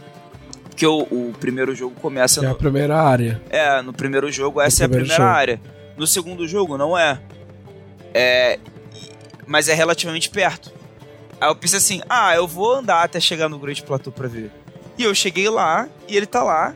E é legal que tem, tem várias coisas que estão lá no mesmo lugar e tal. É, são até referências do, pro jogo. São até easter eggs pra quem jogou primeiro. Tipo, é bem legal. É, mas tem muita coisa diferente também acontecendo no Great Plateau. É, inclusive, como ele não é uma área é, inicial, então diferente do primeiro jogo que os bichos lá são mais fraquinhos, porque é uma área inicial, nesse não. E como eu fui lá de primeira, só com três corações, sem estamina, sem nada, eu apanhei de uns bichos lá. Três Corações é onde nasceu o Rei Pelé. É, exatamente. É, e quer dizer, se você falou, eu acredito. É isso. É, sim. É, mas, mas assim, é, tá sendo bem legal. E mesmo pros Você teóricos. caiu bem na, na armadilha deles, né? Os caras falaram assim, não, você pode ir ali. Aí os caras colocam, meu, bem pertinho da área inicial do, do primeiro jogo. Eu falei assim, certeza que esse putinho vai lá ver o que tá acontecendo. Pra ver que tá tudo diferente e sair falando em podcast. É, e, é, e é isso. Né? Eu tive que evitar vários monstros. Eu tive que ficar passando e fugindo de vários monstros eu conseguir explorar as coisas que eu queria, né? E. E assim, cara, é. É legal porque esse jogo, esse, esse novo Zelda, o, o Breath of the Wild, ele é muito assim, olha. A gente não quer focar muito em história, não. Então, a gente vai fazer o Link acordar de um coma de 100 anos. E aí ele não lembra de várias coisas. Ele só sabe que ele precisa impedir o Ganon, né? E a Zelda tá lá selando o Ganon e enfim. E aí pra isso ele vai ter que explorar o mundo. No que ele explora o mundo, talvez ele recupere algumas memórias dele, se você for atrás disso, né? Se você não for atrás disso, é isso. É, é- a história do jogo é essa. Ganon quase destruiu o mundo 100 anos atrás, e agora você tem que impedir que ele destrua o mundo de novo agora, porque senão a Zelda não vai aguentar muito mais tempo selando ele lá. Nesse, no Tears of the Kingdom, tem mais história, assim. O, jogo já começa com várias revelações em termos de lore, que eu não vou falar nenhuma delas, obviamente, mas, mas é legal que vocês saibam, pra quem, como eu, gosta muito de, da lore do Zelda e tal, o Victor Luck é outro, né? É, o Breath of the Wild parecia meio, meio árido nesse sentido, que tipo assim, pô, beleza, eles focaram em fazer um bom jogo, mas a, a história em si, e até em termos de cenário, ela é relativamente simples. E, e no Tears of the Kingdom continua sendo simples. É, é uma filosofia do Zelda isso. Eles não vão querer contar um negócio super. Ah! Mas é, mas é tipo assim, a questão é que. É, como, acho que como eles estabe- estabeleceram fundamentos bons no jogo, e eles já estão construindo o segundo em cima disso, eu acho que eles se permitiram assim, bom, agora a gente vai elaborar um pouco mais. Entendeu? Vamos, vamos elaborar um pouco mais sobre os povos de Hyrule. Você vai conhecer um pouco mais sobre cada povo. Você vai conhecer um pouco mais sobre a família real, sobre a Zelda. Expandiram o negócio, resumão. É assim. Tipo, é uma expansão do, do- dos conceitos do primeiro. E assim, o Link agora, né, pegou uns níveiszinhos de inventor, né? Rolou essa piada ontem no Legado do Ódio.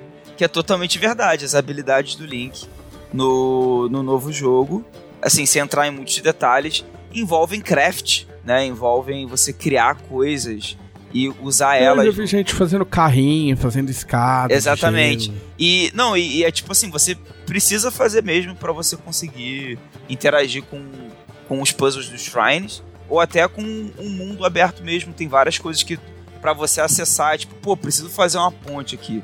Eu vou colar uns pedaços de madeira e eu vou posicionar ele aqui, fiz uma ponte, vou atravessar pro outro lado. E aí você faz, sabe? E isso tá sendo bem legal também, é uma é um gameplay bem bem bacana. Cara, eu vou dar um exemplo de como esse jogo é genial pra mim.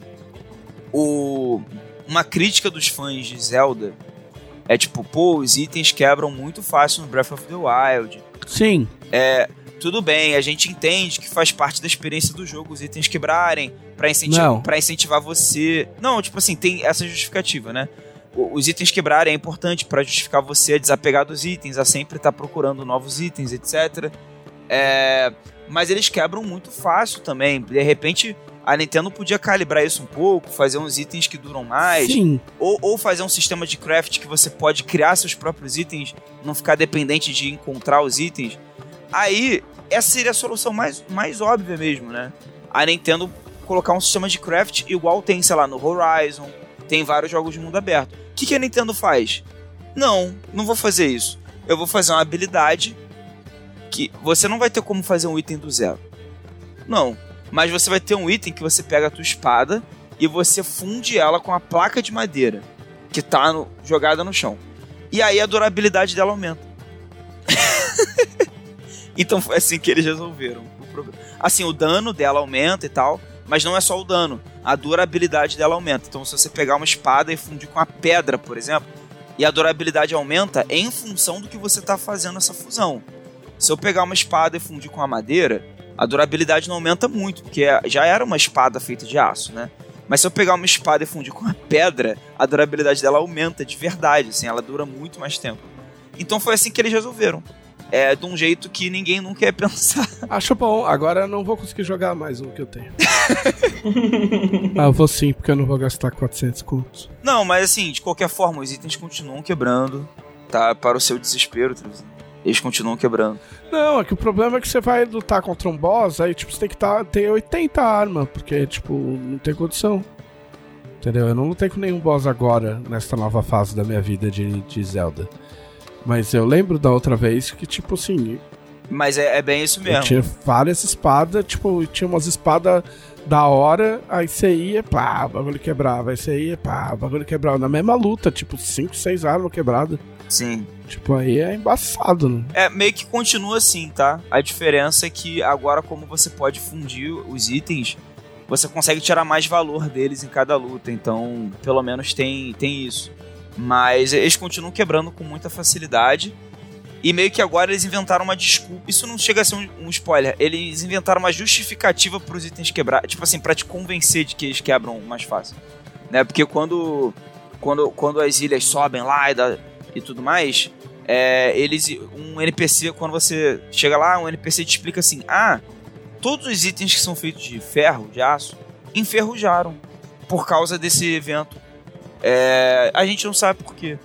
Aí toda espada que tu encontra assim caída no meio do caminho, todas elas estão enferrujadas. Sim, no primeiro também. As espadas enferrujadas. Não, mas, mas, às vezes ela. No primeiro, às vezes elas estão enferrujadas porque ela tá lá há muito tempo antiga, mas tu pode encontrar alguma que não tá. No Tears of the Kingdom, até onde eu explorei, eu só encontro o item que não tá enferrujado se ele estiver dentro de baú, que ele passou, ele ficou intacto. Se ele tá no cenário, ele tá enferrujado com certeza porque tem a ver lá com o fenômeno mágico que rolou quando as ilhas voaram e afetou todos os itens que tem aço.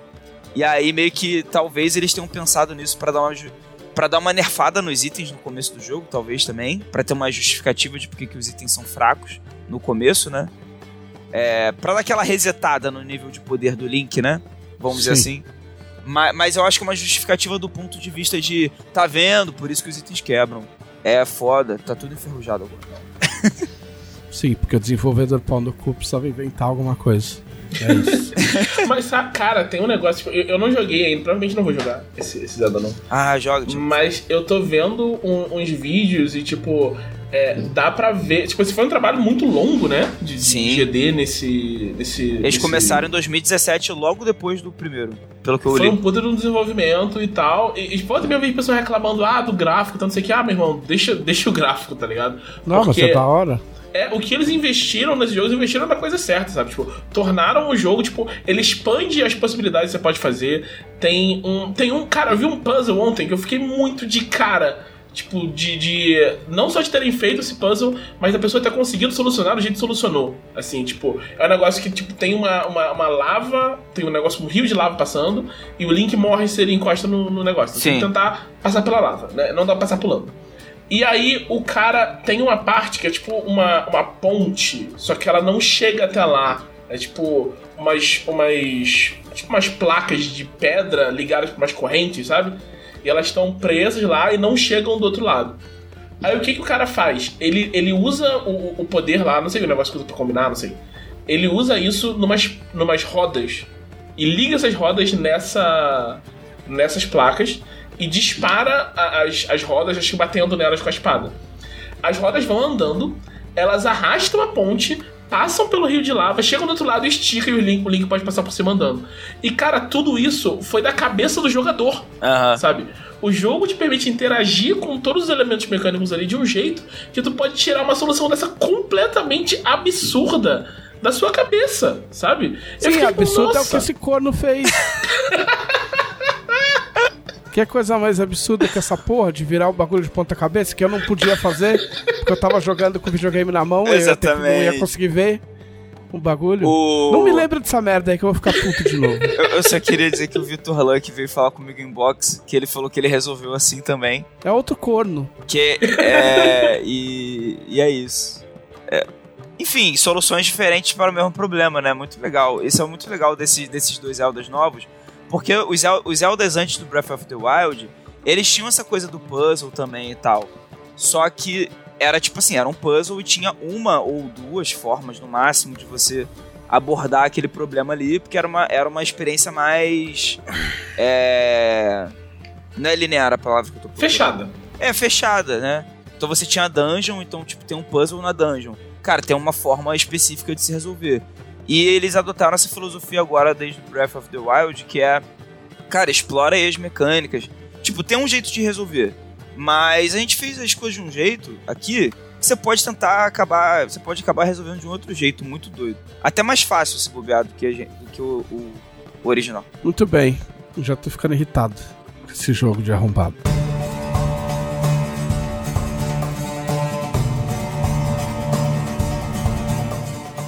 Ah, Thiago Rosa. Eu fiz, fiz bastante coisa na última semana, assim, eu tô até meio na dúvida de, do que puxar para falar. Mas acho que o que eu mais quero, do, do que eu fiz na última semana, que mais. Acho que foi até mais de uma semana. Mas o que eu fiz nos últimos tempos que mais ficou assim para mim foi ver o Guardiões da Galáxia 3. Que eu não vi. Que, cara, é um filmaço, assim, tipo, ele é. É, é muito legal. A, a, cena inicial dele é, tipo, eu não quero falar para não estragar, mas ela. Ela é muito emblemática de como os, os filmes foram até agora tipo, passa todo o espírito do que o filme vai ser pra, pra frente. E é, pô, é, é muito. É muito bom, assim, tipo, ele é um. um pra mim, ele tem o vilão mais vilão é. da, de tudo da Marvel, assim, tipo, eles encontraram. É, é meio trapaça o jeito que eles fazem para você odiar o vilão, mas você odeia o vilão com todas as suas forças, logo no começo, assim, sabe? E você permanece odiando até o final. Eu tava meio com com temor de que ele fosse ser tratado como, tipo, ah, agora vamos explicar por que o maluco é tão. Tão mal. Tão filho da puta, tá ligado? Tipo, qual é a desculpinha dele. E, e ele só é filho da puta mesmo. Não tem. ele é só um monstro, sabe? E. É, pô, eu, eu, tipo, o, Guardiões, a ideia, tipo, de Guardiões ser, tipo, ação e, e, comédia ao mesmo tempo, que, tipo, e ser leve e ter uns momentos emotivos muito, muito fortes, né? É, é um tipo de, de história que eu gosto muito, né? E eu gosto que o Guardiões tenha, tipo, meio que revitalizado essa ideia, assim, sabe? Porque não é como se não existisse antes. E lembrando que quando anunciaram Guardiões da Galáxia, tipo, o, a reação geral foi: o que caralho você está fazendo, Marvel? Exato.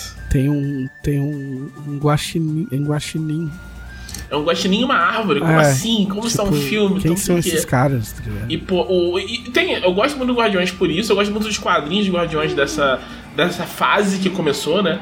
Porque é, é, engraçado também, tipo, quando saiu o filme, não fazia tanto tempo que tinha tido um, um reboot dos Guardiões, né? Os Guardiões, tipo, os Guardiões antigos, que o Yondu, ele é dessa, dessa fase, que eles eram, tipo... Sim, eu, eu li isso aí, tipo, é, tipo, anos 80, 90, 80, acho. Que eles eram, tipo, no futuro e tal, ah. e tinha o Marvel Boy mais velho e tal.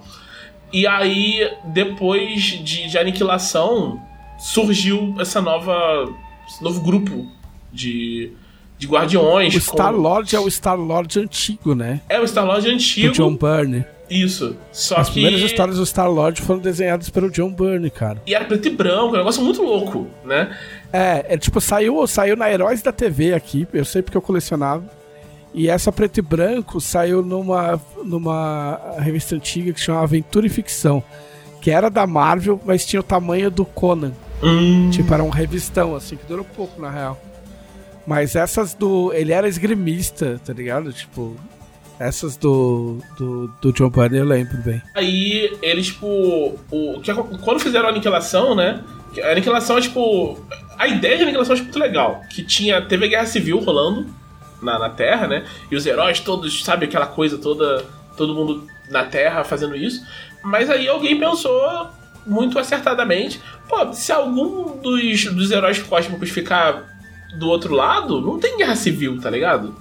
Se chega. Uhum. O surfista prateado decide, não vai ter registro. É, não vai ter registro. É. Então, eles fizeram um, um evento paralelo à Aniquilação, que era explicar por que todos os heróis poderosos demais para estar na Terra não estão na Terra.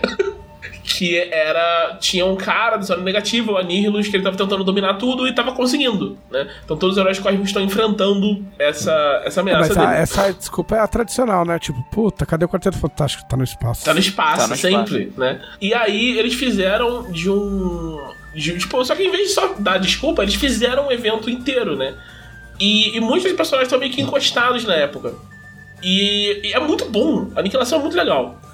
E aí, é, um dos caras que eles trazem pra isso é, é o Star-Lord. Tipo, o, o protagonista de Aniquilação é o Nova, o Josh Ryder. E ele encontra numa prisão o Star-Lord. Star-Lord, tipo, tá no momento que ele perdeu a nave, perdeu tudo e tal, não sei o quê. Ele é muito diferente do Star-Lord do tá morando de aluguel. Isso, isso. Ele é muito diferente do Star-Lord do- dos filmes, né? E hum, aí ele vai, ele fica amigo do, do Richard, vai ajudando ele e tal, não sei o quê. E aí depois, tipo, como isso revitalizou a parte cósmica da Marvel, né?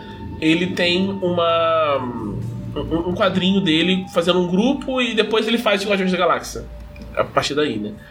E essas coisas são legais. E ele tem esse clima também do filme, né? Apesar do personagem ser diferente, ele tem um clima, tipo, tem altas aventuras e tal, não sei o quê, e é engraçado, mas tipo, tem sempre uma coisa assim, todo mundo ali tem um trauma, e você vai conhecendo a história dos personagens e tal, não sei o quê, ninguém tá muito bem da cabeça, e as coisas vão, vão se ajustando. E, e tem muito isso no, no filme novo, ele traz toda essa essência e tal.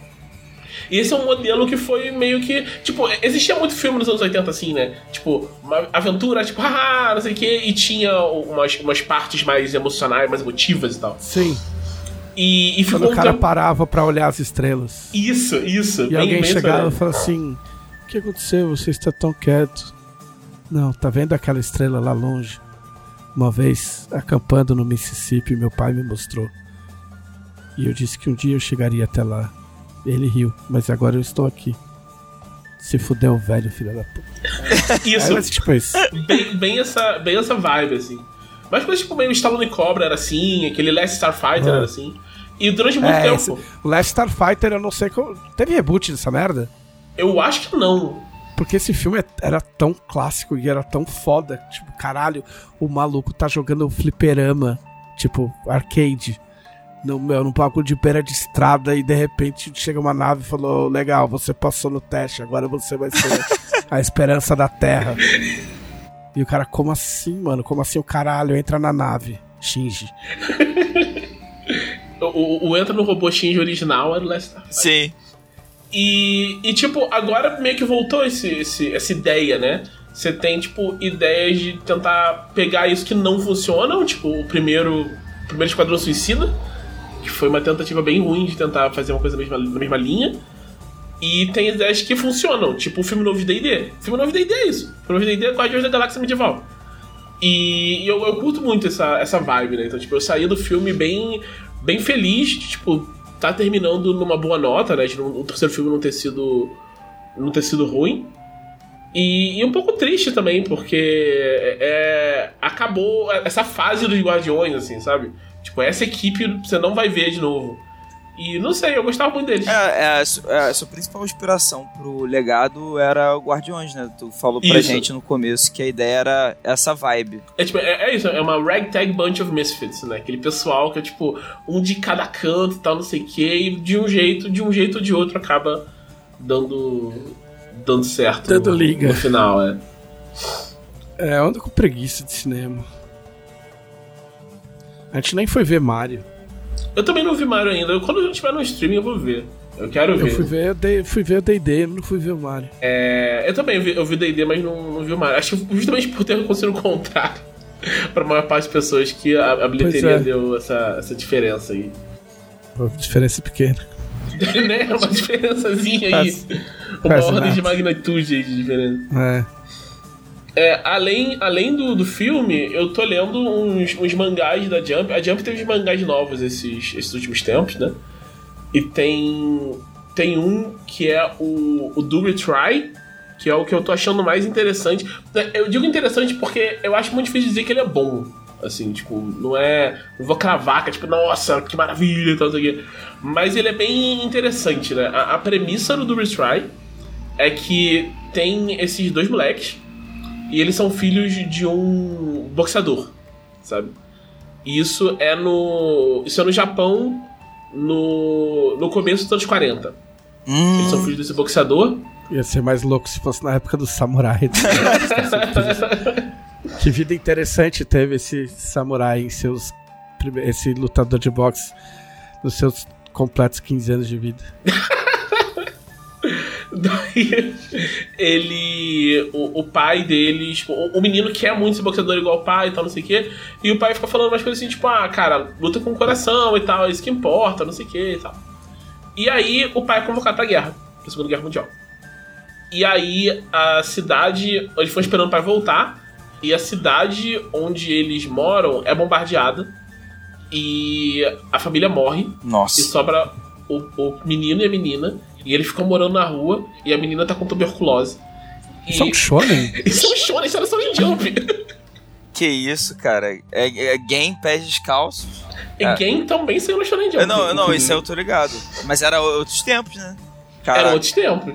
E aí. e Isso é o primeiro capítulo, assim. Tipo, essa parte é bem, é bem rápida. O japonês é muito louco. né? É muito louco. E aí, tipo, por um lado, nessa parte, tipo, é, eu pensando, nossa, que desgraça. E por outro lado, eu fico pensando assim, tipo, assim, o pai dele está lutando por nazistas, tá ligado? tipo. É verdade. Lute com o coração ao lado de Hitler. Tá ligado? é. E aí, tipo, tem isso tudo, acaba a guerra.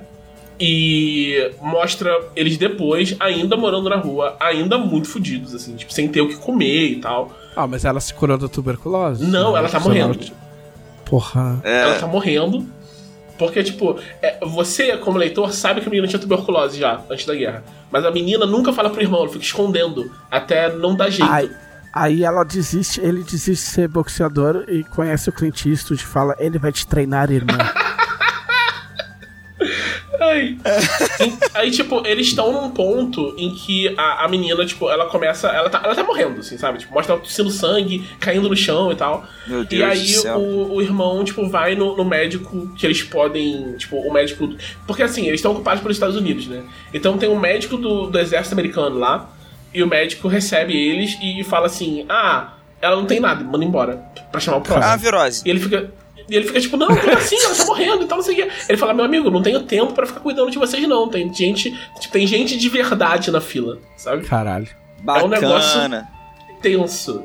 Tenso. E aí o. Ele fica desesperado pra esse dinheiro de algum jeito e tal. E ele decide que vai. Tipo, tinha um um vestido de noiva que a mãe dele tinha feito pra quando a menina fosse casar. Ele decide pegar o vestido pra vender. Bom, porque ela não vai casar de qualquer maneira. Porque, né? Acho que não vai dar tempo. E aí ele rouba o vestido dele que ele tenta vender. E tentando perseguir pra quem ele tentou vender, ele chega num, num lugar que a Yakuza faz lutas de boxe ilegais. Eu tava esperando o momento que ia ter o boxe, né? Porque até agora. É, não, aí tipo, chega esse negócio e tá lá esse. esse Até agora é só murro na cara da É, vida, era a tá vida- vida, era- é, burra cara da Era o vida. isso. boxe da vida espancando esse moleque, só, né? Aí ele chega, o moleque tem tipo 15 anos e é baixinho porque ele é subnutrido. Tipo, é triste. O mangá escreve isso, ele é subnutrido. Meu Deus, cara. É muito, é muito tenso. e aí, é, ele chega lá, né? E o pessoal chega, ah, vamos. Cara, vamos te enfiar porrada. e aí ele fala, só vem. E aí eu tava tipo, o mangá tava tão realista até aí. Eu tava pensando, pronto, vamos matar o moleque. A história não é do moleque, é da irmã dele. Vai acontecer um negócio, a irmã vai tipo, seguir em frente, tá, não sei o quê. Mas aí entra o Shonen, porque o espírito de luta do menino É, mais de 8 mil. mesmo, tipo, sem comer há três dias e tal, não sei o quê, ele aguenta todas as porradas e fica. Ele não vence ninguém, porque ele não tem força no braço pra dar um soco. Mas ele não desiste. Ele não E cai, aí, né? Ele não cai. E aí a, a mulher lá, que é a chefe da Yakuza, fala: pô, eu quero esse moleque no meu ringue. Ela dá o dinheiro que ele precisa, ele consegue tipo, pagar pra, pra irmã. Começa a comer. Ela- Ela começa a ter tratamento e tal, não sei o quê. Meu Deus, E cara. aí a mulher fala: ah, agora você vai lutar pra mim e tal, não sei o que, a gente vai ganhar rios de dinheiro com o, o- o boxe ilegal e tal. né? e, e o moleque primeiro fica puto, tá ligado? Porque o pai dele era boxeador profissional. E ele fica tipo, não, isso não, não- não vou, luta ilegal? Não vou fazer isso não, sabe? Aí a, a mulher, e, tipo, eu tava achando que ia ter todo um negócio que ele ia ficar meio conflitado durante muito tempo e tal também, sabe? E a mulher fala, então beleza, tipo, morre de fome aí. e aí ele volta, né? Então, tipo, eu tô acompanhando ainda, só saiu três capítulos até agora. A arte é meio. Tá, tudo isso é três capítulos. E tudo isso é três capítulos. É, é, é uma montanha russa de emoções. É toda. Nossa. E ele desistiu de lutar. Não, não, ele, ele, ele acaba aceitando porque ele Ah, precisa pagar remédio pra irmã e tal. Ah, ele primeiro desiste, aí ele vai lá, vou, vou viver honestamente. E aí ele vai na farmácia, vê o preço dos remédios e ele volta pra É.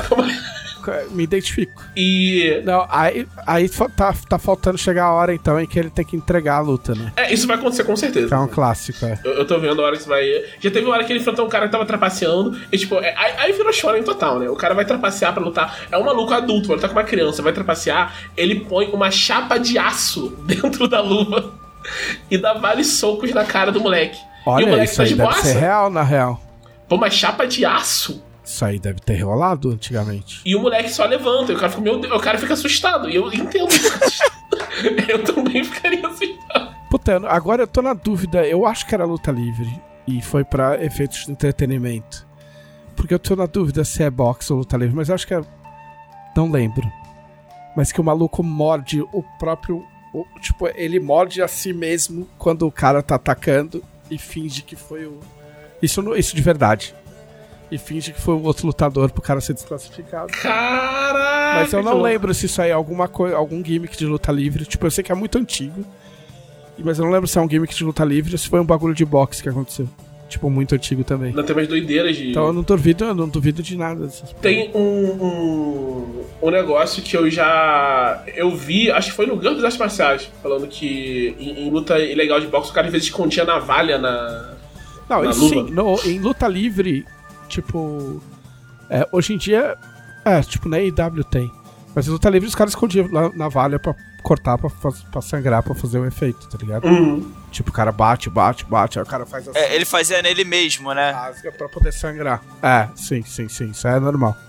Isso é uma prática extremamente conhecida. Aí, tipo, tem esse, o, o do Retry do boxe, e tem um. É, que ele, esse, esse eu não tô gostando, eu tô lendo de. Não sei, não sei porque eu tô lendo. Mas chama Vibration Man. Achei que era Bleach. Vibration Man, cuidado. Ele é, é. É tipo um mangá de super-herói. Tipo, tá tendo dois mangás de super-herói no Super Jump agora, porque tem o, o Boku no Hero que tá pra acabar e esse Vibration Man. Eu não sei se eles estão, tipo, querendo manter sempre um rolando, então querem ver se esse Vibration Man dá gás pra ficar no lugar do, do Boku no Hero. Sim. E é uma história muito parecida, assim, tipo, tem superpoderes, as pessoas sabem que tem superpoderes, mas no Vibration Man é muito raro. Né? No Boku no Hero todo mundo. Quase, é mais comum ter superpoder do que não ter. Sim. E aí, tipo, esse moleque ele queria muito esse superpoder, ele tem esse superpoder. O superpoder dele é o, corpo, o próprio corpo dele fica tremendo. E Cara, Aí- é, o, Na o- mão do Manara, isso aí. o poder do cara é tremelique. isso. E é um poder meio bosta, né? É a ansiedade o poder do cara. E, e, eu fazem exatamente essa piada no, no mangá. Pudo. Faz essa piada? Porra. É. E aí tem uma escola pra treinar ele, mas ele continua indo pra escola normal e ele vai pra uma outra escola onde ele só treina. E esse cara ele tem uma, uma, uma necessidade patológica de parecer legal pros outros, né? Então ele fica tipo fazendo, sou um super-herói pra todo mundo. Fala, qual é o superpoder? Ele fica, ah, vamos falar disso. E aí, tipo, os primeiros números foram só introdução dele, de personagens e tal. Tem pessoal que treina com ele, todo mundo treina com ele, tem poderes melhores que o dele. E aí agora começou a história de verdade, que tem, tipo, um grupo terrorista que quer. É, meio que. é, Eu não entendi direito qual é o problema, porque eles falam que, tipo. Eles querem liberdade para usar os poderes dele, mas o personagem principal tem liberdade para usar os poderes dele, então eu não sei qual é a reivindicação que eles querem. Mas é um negócio que eles tipo, não gostam de como o governo cuida dos superpoderes, eles estão se revoltando contra o governo. E eu, eu fico um pouco. Esses caras são os vilões, eu não tô. Eu não tô, não tô conseguindo, tá ligado? É, é, é, eles estão pedindo liberdade enquanto estão tendo toda a liberdade para pedir essa liberdade. É, eu tô muito. Eu não tô entendendo o que o cara quer dizer. Porque, Sabe? porque, porque, porque isso é muito familiar, assim, de uma certa figura da internet. Mas não direi mais que isso. E aí tem um, um, um desses caras ataca a parte que tá agora, estão lutando contra esse cara, tipo, ó, oh, ninguém consegue, ele é muito forte e tá muito difícil de lutar, e o menino vai ter que lutar, né? Tipo, e ele não. Ele, ele chega assim, vou lutar pro, pro, pro professor dele. Vou resolver o problema. Aí o professor chega assim e fala, ó, oh, o teu poder é, é muito ruim e você tem 15 anos. O que você tem que fazer aqui é tentar continuar vivo. Eu pensei, pô, não tá errado, tá ligado? Eu vou te apresentar um moleque que quer lutar boxe. Crossover, né? E tem um, um, o outro, que eu acho que ele é o melhor dos, dos três. Que é, eu, tô, eu tô gostando, mas assim. É, não, a, a, temática não é exatamente. O, não, não tem soco, então perde um pouco para mim. Que é o Tenmaku Cinema, que é um. É um moleque que ele tem um clube de cinema no colégio. E aí eles ficam assistindo filme, então não sei o que. Ele é muito cinéfilo, muito cinéfilo. E aí, um dia. Maurílio, Maurílio dos Anjos. É, só que aí, tipo, ele começa a ser assombrado. Tipo, o fantasma começa a assombrar ele. Esse fantasma é um fantasma de um roteirista. Lógico. E esse roteirista. ele escreveu um, um roteiro para um cara que é, tipo, um dos maiores diretores japoneses de todos os tempos. E o filme nunca saiu. E aí o fantasma quer, tipo, descobrir o que aconteceu e quer, sabe, tipo, tem muitos mistérios sobre o fantasma, mas também quer descobrir o que aconteceu e quer continuar escrevendo. E aí, o que, você, o que aconteceu você descobre no primeiro, primeiro volume. Tipo, primeiro, primeiro capítulo você descobre o que aconteceu já. É tipo, o, o diretor. E, e nas sinopses eles estão falando, então tipo, nem é spoiler. Porque o, o diretor já morreu. Também. Eita. E o diretor morreu antes de fazer o filme. Então o filme nunca foi feito. Ah. E esse cara morreu muito jovem, o, o, o Fantasma. Ele morreu com, tipo, sei lá, 22 anos, um negócio assim. E ele era um prodígio, assim. E, tipo, ele, esse, esse, esse roteiro era pra um maluco, sei lá, tipo, Kurosawa, tá ligado? Tipo, o maluco é uma lenda. E o cara. O, o tanto que o, o, moleque, né, o protagonista, ele nem acredita quando fala, ah, eu escrevi um filme pra tal. Fala, porra, fantasma tá de sacanagem com a minha cara, porque eu vi todos os filmes desse diretor. E, e, esse, esse roteiro não existe, né? E aí tem. É claro que tem uma colega de classe do protagonista que é uma idol. Ela é uma atriz famosa e tal. Obviamente, né? Obviamente. E aí o. O fantasma, quando vê essa menina, decide vai escrever um curta pra ela. Ele escreve um roteiro lá, tipo, escreve um roteiro e o moleque fala, tipo, agora, e o fantasma chega, agora entrega o roteiro pra menina. O maluco fala, não, tá maluco? Vou cuidar da minha vida. Porque uma coisa importante, esse menino tá em idade de vestibular. Ele, ele não, não quer lidar com os shenanigans do fantasma. Ele quer estudar pro vestibular. Você vê como é que é, né? O a responsabilidade. A responsabilidade. E aí, o que que acontece? Ele pega o roteiro, o fantasma possui ele, uma hora que o moleque não sabia que o fantasma podia, sair, podia fazer isso. Possui o corpo dele completamente e entrega para a menina o roteiro. E a menina lê o roteiro e adora. E decide que eles vão fazer o filme, né? Então ele tem uma meio que uma estrutura de mangá de esporte, que vai tipo, te ensinando as regras do esporte, mas ele tá te ensinando como é cinema.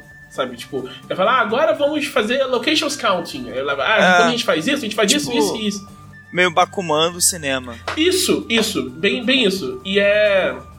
Vai estragar, vai estragar mais gente. Eu acho, eu acho inclusive, que é. Bakuman gerou uma geração inteira de. Especialistas. De otakus que acham que entendem como se faz um mangá. e é dos, é dos criadores do, do Food Wars. E ele já saiu, acho que tá no. Saiu seis, seis números já. E, e tá nessa, né? Tá contando. As três estão tentando fazer o o filme, ele sempre tem que dar uma desculpa de tipo. Como eles conseguem fazer as coisas que eles fazem, porque eles são só adolescentes e tal. Eles estão fazendo filme só com câmera de celular. Então, tipo, é, inicialmente parece que vai ser só tipo um curtinho que eles vão colocar no YouTube. Aí a menina fala que inscreveu eles num concurso. Aí o mulher fica desesperado porque acha que não tem qualidade suficiente, tipo, para chegar no concurso e tá todo mundo confiando na força do roteiro para fazer na força na o... força do roteiro. É porque o roteiro aparentemente é muito bom né? É uma coisa que eu sempre vejo nos comentários que tipo eu leio no Manga Plus né da, da Shueisha mesmo e tem uma lista de comentários no final onde todo mundo que leu pode deixar seu comentário e todo mundo falando cara é bom eles nunca mostrarem esse roteiro pra gente sim porque nunca vai ser tão bom quanto eles estão dizendo que é dentro do. Ah, do que nem no Bakuman, que eles não mostram exatamente a, a história. Tem um moleque genial lá, né? Que é o rival deles. É, meio que nunca mostra por que, que ele é genial exatamente. Só mostra que ele cria uns personagens maneiro em termos visuais. E fala que ele é muito bom de pensar os arcos dos personagens, mas nunca fala como são esses arcos, né? Senão o cara teria dois trabalhos: o trabalho de criar o arco do Bakuman. Bakuman e o trabalho de criar um mangá foda dentro do Bakuman, né? Eu nunca acabei de ler Bakuman. Eu também não. Eu tenho, eu tenho Bakuman, tipo, em inglês, acho que até, sei lá, o volume 10, 11. Pô, acaba no 12. Acho que não, hein? Acho que vai mais, não? São 20 volumes. Bakuman. Ah, 20? Caralho. Ah, então. Por isso que eu não comprei o resto. E aí eu fico nessa de, tipo, ah, não vou ler porque uma hora eu quero comprar, mas eu nunca acho. Porque mangá, esses mangá gringo, tipo, tirando One Piece, que é produzido em massa, todas as edições, tipo, esses mangá gringo é tipo assim, ah, pô, vou completar minha coleção que eu tenho há 10 anos, ah, beleza. Ah, esse número custa 50 reais, esse custa 50 reais, esse custa 50 reais. Ah, esse tá em falta e custa 550. Tipo, ah, e esse aqui tá fora de catálogo, não imprimem faz anos. E aí você, tipo, o meu 20th Century Boy, tipo, foi nessa. Eu tenho 14, eu acho que eu tenho 14 volumes. E acho que ele termina acho que no 21. Pô, o 20th Century Boys é genial, cara. Então ele termina no 21. Só que tem um volume que eu acho que é o 16 ou 17 que, tipo, tá fora de catálogo. Tipo, o resto eu até acho, assim. É muito triste. Porque eles. Porque não é que, que eles cancelaram, é que, tipo, o design gráfico da minha, ele, tipo, eles pararam de fazer e mudaram pra um outro design. Ah, Entendeu? entendi. Então tá, a gente tem as perguntas dos conselheiros da semana passada. Temos, temos muitas perguntas de conselheiro. Ah, muito bem. Né? Que ao- ao- por causa de uma certa pessoa a gente não, não respondeu. Não vou falar quem foi. Que absurdo. Fica quieto aí. não começa.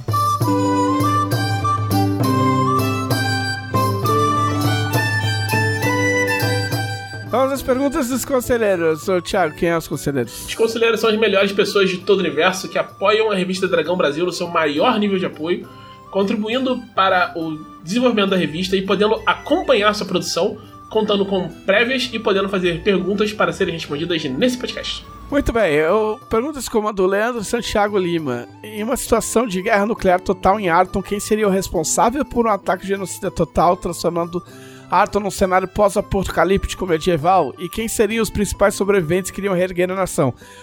O, a gente não precisa responder, porque o Rui Vasconcelos respondeu muito bem. Para ambas as perguntas, goblinoides. Porque o Dustidike Ah. destrói, des- o Dustidike destrói e reconstrói. É preciso destruir pra construir, às vezes. O Marcelo Antônio Pereira Marcolino. Qual povo de Arton criaria bonés e por quê? Os Rini, mas eles gostam de boinas. Ah. Você vai descobrir isso no, no Atlas de Arton. Elfos de boinas, é, é, Rines de boinas são um, um hit na redação.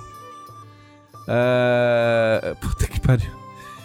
Gustavo Samuel, quais músicas estariam na playlist This is Luigi Sortudo?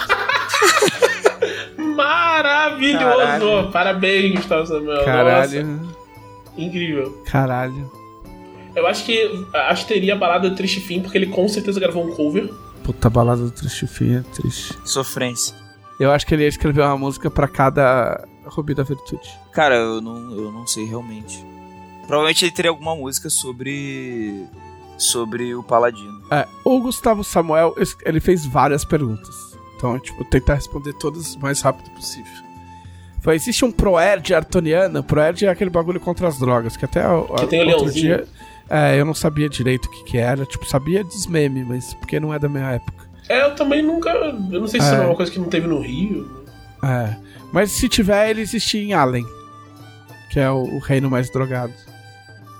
Ah, agora complicou. August- Qual o álbum favorito dos participantes? Ah, nossa, é- esse eu sei. Não preciso nem pensar. É o Penny Bridge Pioneers do Melancholy. Cara, meu álbum favorito. É, é difícil escolher, né? Mas o meu álbum favorito é. É Metrópolis Parte 2 Scenes from a Memory do Dream Theater. Ah, Glauco. É porque assim, eu tenho vários outros álbuns que eu poderia falar, mas esse é o álbum que consistentemente eu mais ouvi na vida, provavelmente, do início ao fim. Tipo assim, sem pegar a música avulsa. Tipo, vou ouvir esse álbum inteiro. Sabe? Tipo, quero ouvir todo ele inteiro. assim. Tudo bem, a gente continua gostando de você. Apesar de você ouvir guitarrinhas chatas. Mano, eu não. Eu não. Eu não sei. É muito complicado. Música é muito complicado pra mim. Ah, mas. Eu acho que o OK Computer é o álbum mais impecável que eu já ouvi na vida. Tipo, não tem nada fora de lugar naquele álbum. É do Radiohead, né? É. Pô, pior que esse é, esse é brabo mesmo. Porque o OK Computer ele vem numa trinca de 97. 97, tipo, se você pegar uma lista de álbuns que saíram em 97. Porque eu sempre falei que 97 foi um álbum foda, porque no- na mesma semana eu comprei o OK Computer, comprei o. o. o álbum do Portishead. Tipo, o Portishead, Portishead. E o Fat of the Land do, do Prod. Tipo, saiu em seguida, assim, blá, blá. E aí, numa, numa uma discussão sobre isso no Twitter, alguém puxou uma lista de álbuns lançados em 97 e é tipo é só álbum foda. Tem Pô, tipo, é- O, o, muito o álbum Color and the foda. Shape. Color and the Shape do Foo Fighters é de 97. É um puta do álbum foda. Tipo, tem muito álbum foda lançado em 1997. Mas assim, só porque só só pra, pra a título de velocidade de resposta, vou ficar hoje vou ficar com o OK Computer, que é mais fácil. Mas tem outros também. Tem o Inútero do do Nirvana. Ah, Cara, esse, esse o Gustavo Samuel, ele, tipo assim, não é um convite pra você fazer todas as perguntas do podcast, mas o Gustavo Samuel fez perguntas muito boas. Sim. Em um universo alternativo, qual seria a cor mais inus- inusitada do sobrenome do Thiago Rosa? Por exemplo, Thiago Verde Escuro. Tipo, Thiago Fúcsia. Que daí ele é, é- daí ele ia ter uma banda de MPB. Nossa, assim. Thiago Magenta. Nossa. Thiago Magenta. Mas Thiago Fúcsia, tipo, você ia ganhar muito dinheiro tocando nos lugares de riquinho malo. Ia ser tipo um. Daqueles caras que faz a música do sol. Tem, tem uma coisa, tipo, quando eu tava no colégio uma vez, eu fiz uma prova em dupla com um amigo meu. Em vez de escrever Thiago Rosa, eu escrevi Thiago Azul na, na, na, na, na folha, né? Era o nome na prova, né? E o professor, o professor era mó gente boa, então não sei o quê. E ele foi, foi zoar na hora, e eu não sabia do que ele tava falando. Ele falou: Você ficou azulzinho agora? Eu fiquei, que? Eu não sei o que você tá falando. E ele me deu um tapão na cabeça. Eu fiquei, tipo, cara, Caralho. eu realmente não sei do que você tá falando. Aí a pessoa, ah, nossa, você tava brincando, desculpa. Eu não esqueço desse momento. Eu tenho um amigo que é rosado o sobrenome dele. Aí, aí anos depois, Meu- tu advogado. livro da Rosa Azul. Olha aí. Aí, olha aí, olha aí. É... Olha aí, o Gustavo Samuel que tá, tá gostando de responder a pergunta dos outros. Ele, tipo, o, o Rui Vasconcelos respondeu o Thiago Fúcsia, olha aí. Olha só. Viu? Ah, como o Vectório se vestiria em um Met Gala de Valkyria? Pelado. Pela... Vec- Não, Victória, ele deve ser distinto. Com a Vectória de fora.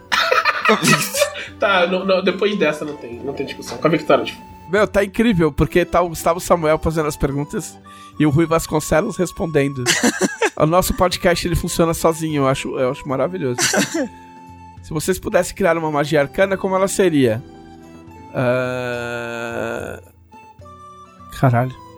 o Pô, Rui eu, Vasconcelos foi muito longe. eu, eu sei que, eu sei que isso provavelmente seria quebrado. O dis- o- a- o- a conversa deles tá, tá mais legal do que qualquer resposta nossa.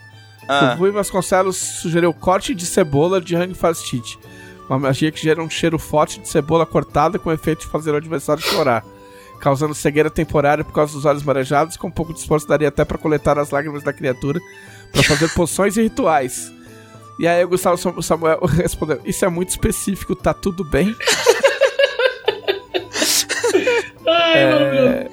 pô, essa, essa foi uma ótima resposta. É, o que, que vocês querem falar? Não, pô, a minha resposta realmente não vai ter tanta graça quanto essa, mas eu vou dar porque esse é o meu trabalho, né? Mas é, eu penso assim, provavelmente seria uma magia muito forte. Existe um motivo pra ela não existir, creio eu, né? Mas eu gostaria que existisse. Gostaria não. Eu poderia ter uma magia arcana que você usa magia pra recuperar PM. Mas aí você, você também, além do, do custo de PM da magia, você perde os PMs que você recupera da, do alvo. Pra não, pra não ter como ter mamata, né? Mas. Sei lá, deve existir um motivo pra magias não recuperar PM. Porra. tem que explicar. Não, Tá suponho, gastando PM su- pra recuperar PM. Por que será que não pode, Glauco? suponho, suponho que. Suponho que tem um motivo. Suponho. É, cara. Eu acho alguma coisa que estendesse, estendesse os prazos seria bom. Tipo, você tá chegando. O seu prazo pra entregar o negócio tá chegando, você lança magia e o prazo estica. Acho que seria maravilhosa essa magia. Ah, não, eu pensei em magia de, de mesmo. A minha, essa é uma magia de bardo que faz o, uma música muito chata grudar na cabeça dos outros e aí o cara não consegue fazer nenhuma ação que precisa gastar PL. Pô, aí é, é bom, hein? É... César Henrique, escolham personagens candidatos ao guia de NPCs e digam como seria a campanha de cada um pra convencer. Ô, louco, vocês querem umas performances, né? Ah, Na verdade, assim, o Thiago, o Thiago e o Glauco não, mas eu escolhi personagens pra, pra irem pro guia de NPC sem votação. Porque, tipo, a gente tem superpoderes. Então, tipo, vão ser personagens de Aslot, é só isso que eu digo pra vocês. Uh, É... Vitor Mendes Demarque, ultimamente tenho jogado Deep Rock Galactic, onde os players são anões mineradores no espaço. Eu acho que eu tenho esse jogo e eu, Eu, eu já joguei, é muito bom. Vocês têm alguma história da hora de um RPG que vocês jogaram que os personagens estavam no espaço? Pô, no Ah, espaço. eu acho que eu... Ah, não, é RPG de, de, de- RPG de RPG, né? Eu pensei em videogame. Porque eu sempre conto a história do Eve Online. Não, é, não, é, eu nunca. Até é uma coisa que eu preciso corrigir. Eu nunca joguei uma aventura no espaço. Ou em nada. você, assim. você mestrou Star Wars pra gente. Então, mas eu não é joguei. verdade. É verdade. Aliás, essa é a minha história, de quando eu só tentei tirar um capacete e o Glauco tentou me matar. Não, eu não tentei te matar, porque eu não, eu não tinha como, né? Já tinha acabado. Eu só te julguei muito forte. Ah, você queria ver a cara do... Do, Eu só, queria, eu só queria dizer que Pedro. ele era bonito. é, que ele, era, ele só queria fazer uma piada, mas eu tava tipo, ficando horrorizado. Tipo, cara, tu vai mexer no corpo do, do morto ainda, meu Deus. A gente matou o Mandalorian. A gente Sim. matou o Mandalorian sem querer, a gente não sabia que É. o tiro era tão letal. Quando o mestre quer fazer uma graça e se fode, né? Ah, vou colocar o Mandalorian, vai todo mundo ficar chocado. Aí a gente vai lá e mata. Não, é, vocês ficaram chocados, mas depois deram um tiro e por razões do sistema lá que estava usando, foi letal. E aí foi isso. Ah, Puta, eu não tenho. Ninguém joga no espaço. É, jogo de RPG de espaço não dá certo. Tirando Star Wars não dá certo. Historicamente nunca dá certo. Não- eu não sei em que pé tá o Space Finder. O Starfinder, ele tá, tá Starfinder. rolando por aí. É, Mas, é, sabe o RPG de espaço que dá certo? The Expanse RPG. Pra É verdade. System, disponível É lá. É ficção científica hard. Então, é Sim. por isso. é por isso que dá certo. Porque é feito, tipo, de verdade. Vai sair um bagulho de. de. The Expanse, né? Um jogo da Tell, Telltale. Vai sair um, um- um videogame da, da Telltale em breve. Conversas no espaço. Conversas, exatamente.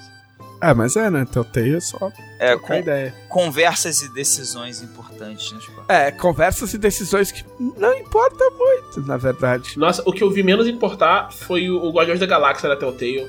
Eu, eu comprei esse jogo na, na pré-venda, porque é o Guardiões da Galáxia. E eu fiquei bem decepcionado. Eu gosto muito da Telltale, mas esse, eles tentam fazer uns negócios assim, tipo, olha que legal, você pode ligar as botas do Star-Lord, pode voar pelo cenário. Só que aí, tipo, o cenário não é, não é pensado, tipo, não tem orçamento pra fazer, tipo, um puta cenário pra você explorar, sabe? sim. Então tu voa assim, tu sobe um pouquinho, aí tu tem que descer, aí tu anda um pouquinho pra frente e tal. E as escolhas são tipo, é. O Carley Medeiros, queria agradecer ao JM Trevisan por reviver o meu amor pela WWE, olha só.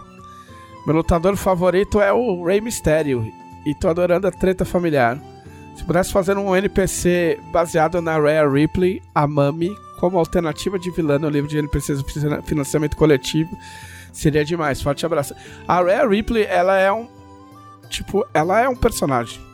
Tipo, é, é uma, ela é muito forte, mano. A, a Rhea Ripley era. Eu, eu, eu fiz uma campanha de um homem só pra ela ser a mulher Hulk. Mas ela não precisava ser a Jennifer Walters, ela tinha que ser só a mulher Hulk. Tá ligado? Porque ela é um absurdo de, de forte. Tipo, ela, a personagem dela no. É que, tipo assim, pra eu explicar todo esse plot, tipo, precisava de um podcast inteiro. Mas a, a- só. ela- e ela é Rio agora, no, no, na WWE. E ela fala faz parte de um staple que é o The Judgment Day. Tipo, eles vão julgar as pessoas. Dando porrada nelas. tá ligado? É, é uma forma de as pessoas. Tipo, é, né, tipo, nesse grupo tem tem o, o Finn Balor, que é o lutador favorito da casa, tanto que a gente tem um gato chamado Finn Balor. Sim. Tem o, o, o filho do Rei Mistério, que é aí que tá todo o plot, o Dominique, que é Rio, e tipo, ele é tão tosco que ele é engraçado, e essa é a ideia, eu acho. E tem o Damien Priest. E aí a grande curiosidade do Damien Priest, tem descendência, descendência porto-riquenha, é que ele quase foi o namoro no cinema. Nossa! E eu não consigo ver o Damien Priest sem pensar o quão mais legal teria sido se ele tivesse sido namoro, porque ele é muito namoro. Ele é muito mais namoro que o cara que foi namoro. Nada contra o cara que foi namoro. Nossa, Mas... eu tô olhando aqui e eu sou obrigado a concordar. Putz grila. Ele é, muito, é muito mano. E ele tem mó vozeirão, tá ligado? Tipo, caralho. Eu falei, meu, por que, que não escolheram esse cara? Tá ligado? Então fica aí os meus sentimentos pelo namoro que a gente perdeu. pelo pelo namoro que a gente teve, mas nunca se realizou. Pelo namoro que não vivemos. Ah, quem é o pai da Vitória? A gente não pode falar das, das abelhas e dos bichinhos essa hora. Ó, oh, Vitor Luck. Vocês prefeririam consumir apenas sua franquia favorita de filme, jogo, série, livro pro resto da vida? Ou poder consumir todas as outras, menos a sua favorita? No meu cenário do mal, você pode tirar o saco favorito, mas. Não, eu, eu escolheria a minha favorita. Eu, tipo, sei lá, eu escolheria Star Wars. Que tem coisas bastante variadas. Cara. O, o, o, o, o Glauco ia ficar jogando Zelda. Não, então, pior que é uma escolha, é uma escolha muito difícil para mim, porque eu tenho várias outras coisas que eu gosto bastante além de Zelda. E, e Zelda não é tão uma coisa tão diversa quanto Star Wars, por exemplo, assim, de eu ficar. de suprir várias coisas minhas, assim. Mas uma vida sem Zelda também não daria. Então eu, te, eu, eu, eu seria obrigado a escolher Zelda. Eu, eu, acho que eu escolhi só uma, mas eu não sei qual escolher. Homem-Aranha. Muito... É, eu tô pensando talvez Marvel. Que é Homem-Aranha? Não, não. Marvel, você tá, você tá não, forçando. Não, senão não, não, não, não, Nintendo. Marvel é uma empresa, tá ligado? É, aí Mas escolhi... é um universo, pô. Não, não, não, não, não, não, não, não, não. Não, é um bagulho só. É que tipo, o Trevisan foi esperto. É, é que Star Wars é um bagulho. Ele é, ele é um bagulho que é, que é um universo, mas. mas tipo, é um Homem-Aranha pode ter vários bagulhos Homem do Homem-Aranha também, Homem mas. Tá, eu não sei se eu escolheria Homem-Aranha ou. Acho que Homem-Aranha, porque eu ia falar Guerra dos Tronos, mas acho que nunca vi o se final você de falar, Se você falar X-Men, por exemplo, tem mais coisa de X-Men. É. é. Não, mas eu gosto é. mais de Homem-Aranha que X-Men. Acho que Homem-Aranha. Então. É, Guerra dos Tronos seria uma boa escolha, mas, mas aí vai que tu escolhe uma coisa pro resto da tua vida que tu nem vai ter o final. Né? Aí é, aí é triste. Pois é. é Vitor Lux, seu clube esportivo favorito te chamou para ser técnico. Qual a primeira que vocês mudança que vocês fazem no time? Bom, a primeira mudança que eu faria era devolver o time pro, pro Abel Ferreira, porque tá muito bom assim. eu, eu, eu, ia responder a mesma coisa. Eu falar, eu não, não ia aceitar, porque eu não quero tirar o time. Tipo, mas. É, puta, o pior é que hoje em dia no Palmeiras não tem ninguém. Daqueles caras que você fala, nossa, eu queria ser muito ser, ser técnico pra mandar esse porra é, embora. No, no Fluminense, seria, pra mim, seria o Felipe Melo. Chega de Felipe Melo, tá bom já. ah, o, todo jogo. O... Como é que chama lá? O, o Jailson. Coitado, Jailson. Eu daria uma apresentadoria bem, bem paga pra ele. É, o, o meu time favorito é o Operário. E se eu fosse técnico do Operário, eu, eu buscaria formas de fazer o Operário enfrentar o Vasco mais vezes. Caralho, quem diria que a melhor resposta ia ser a do Glauco? Cê... Maravilhoso. É, não. Puta, agora me deu vontade de jogar Futebol Manager. Se o Vasco foi pra Série A, eu faria o Operário ir pra Série A só pra encontrar com o Vasco. Se, se o Vasco descesse pra Série B, beleza, não precisa subir pra Série A, tamo junto com o Vasco. É amistoso com o Vasco. Entendeu? Tamo junto com o Vasco. É, é isso. É, eu acho que o Brasil precisa de mais partidas do Operário com o Vasco. E sendo técnico, eu ia tentar proporcionar isso. Muito bom, meu Deus. tipo, é, eu fiz uma, fiz uma piada gaúcha essa semana. Porque eu fui no, na academia. Grave. E meu personal é, grem, meu personal é gremista. E ele falou: Ah, tá vendo? Viu meu time? Vai ser campeão brasileiro. Aí eu falei: Sim, se o campeonato brasileiro inteiro for só Grenal, pode ser. Cara. É, Marcel Ribeiro Dantas, qual o NPC canônico favorito de cada um? Cara, tudo que é favorito, assim, é muito. Gente. É muito difícil. São perguntas boas, tá? Eu não tô reclamando da pergunta. É justamente por serem boas que, são, que elas são muito é. difíceis Tem a Drica, tem coisa de slot. Tem. Tem coisa que não saiu. Cara, eu, gosto tenho, muito- eu tenho um, eu tenho um, eu tenho um, vou falar, vou falar. Tá saindo de mim. É. Koi. Ah, o Koi, você usou ele no 8 nuvem. É, Qual é é, o homem mola? o Não. Koi, o Koi é meu NPC. Po- Pode elaborar um pouquinho? Eu quero elaborar um pouquinho. O qual é o meu NPC favorito? Assim, ele é mais simbólico pra mim, porque quando eu comecei a jogar RPG foi 3DT Turbo.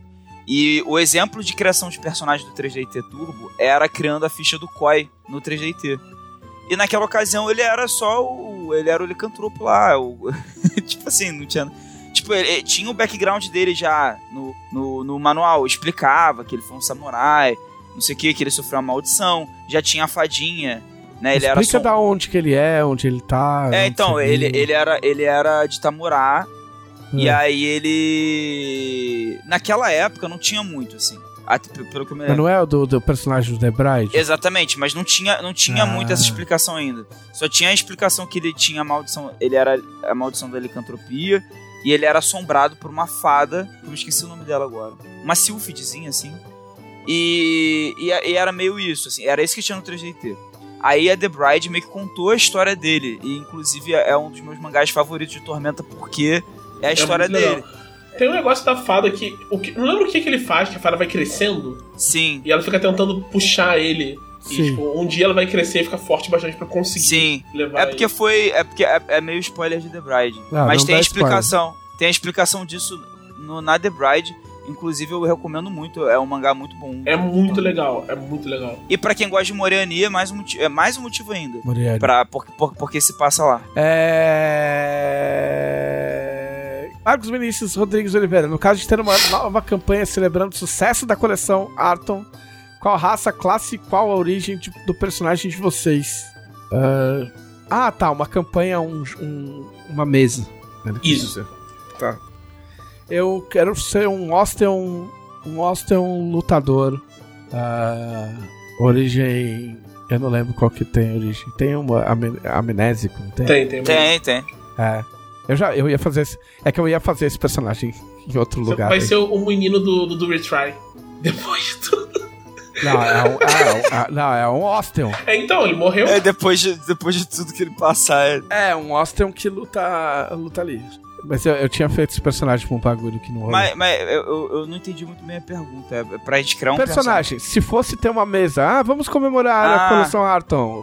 E vamos fazer uma mesa, um stream. Tipo, vamos chamar o pessoal do podcast. Cara, eu acho que eu criaria um cavaleiro, porque eu já tô há um tempo com vontade de jogar de cavaleiro, mas eu não sei qual raça eu seria. Hum, deixa eu pensar.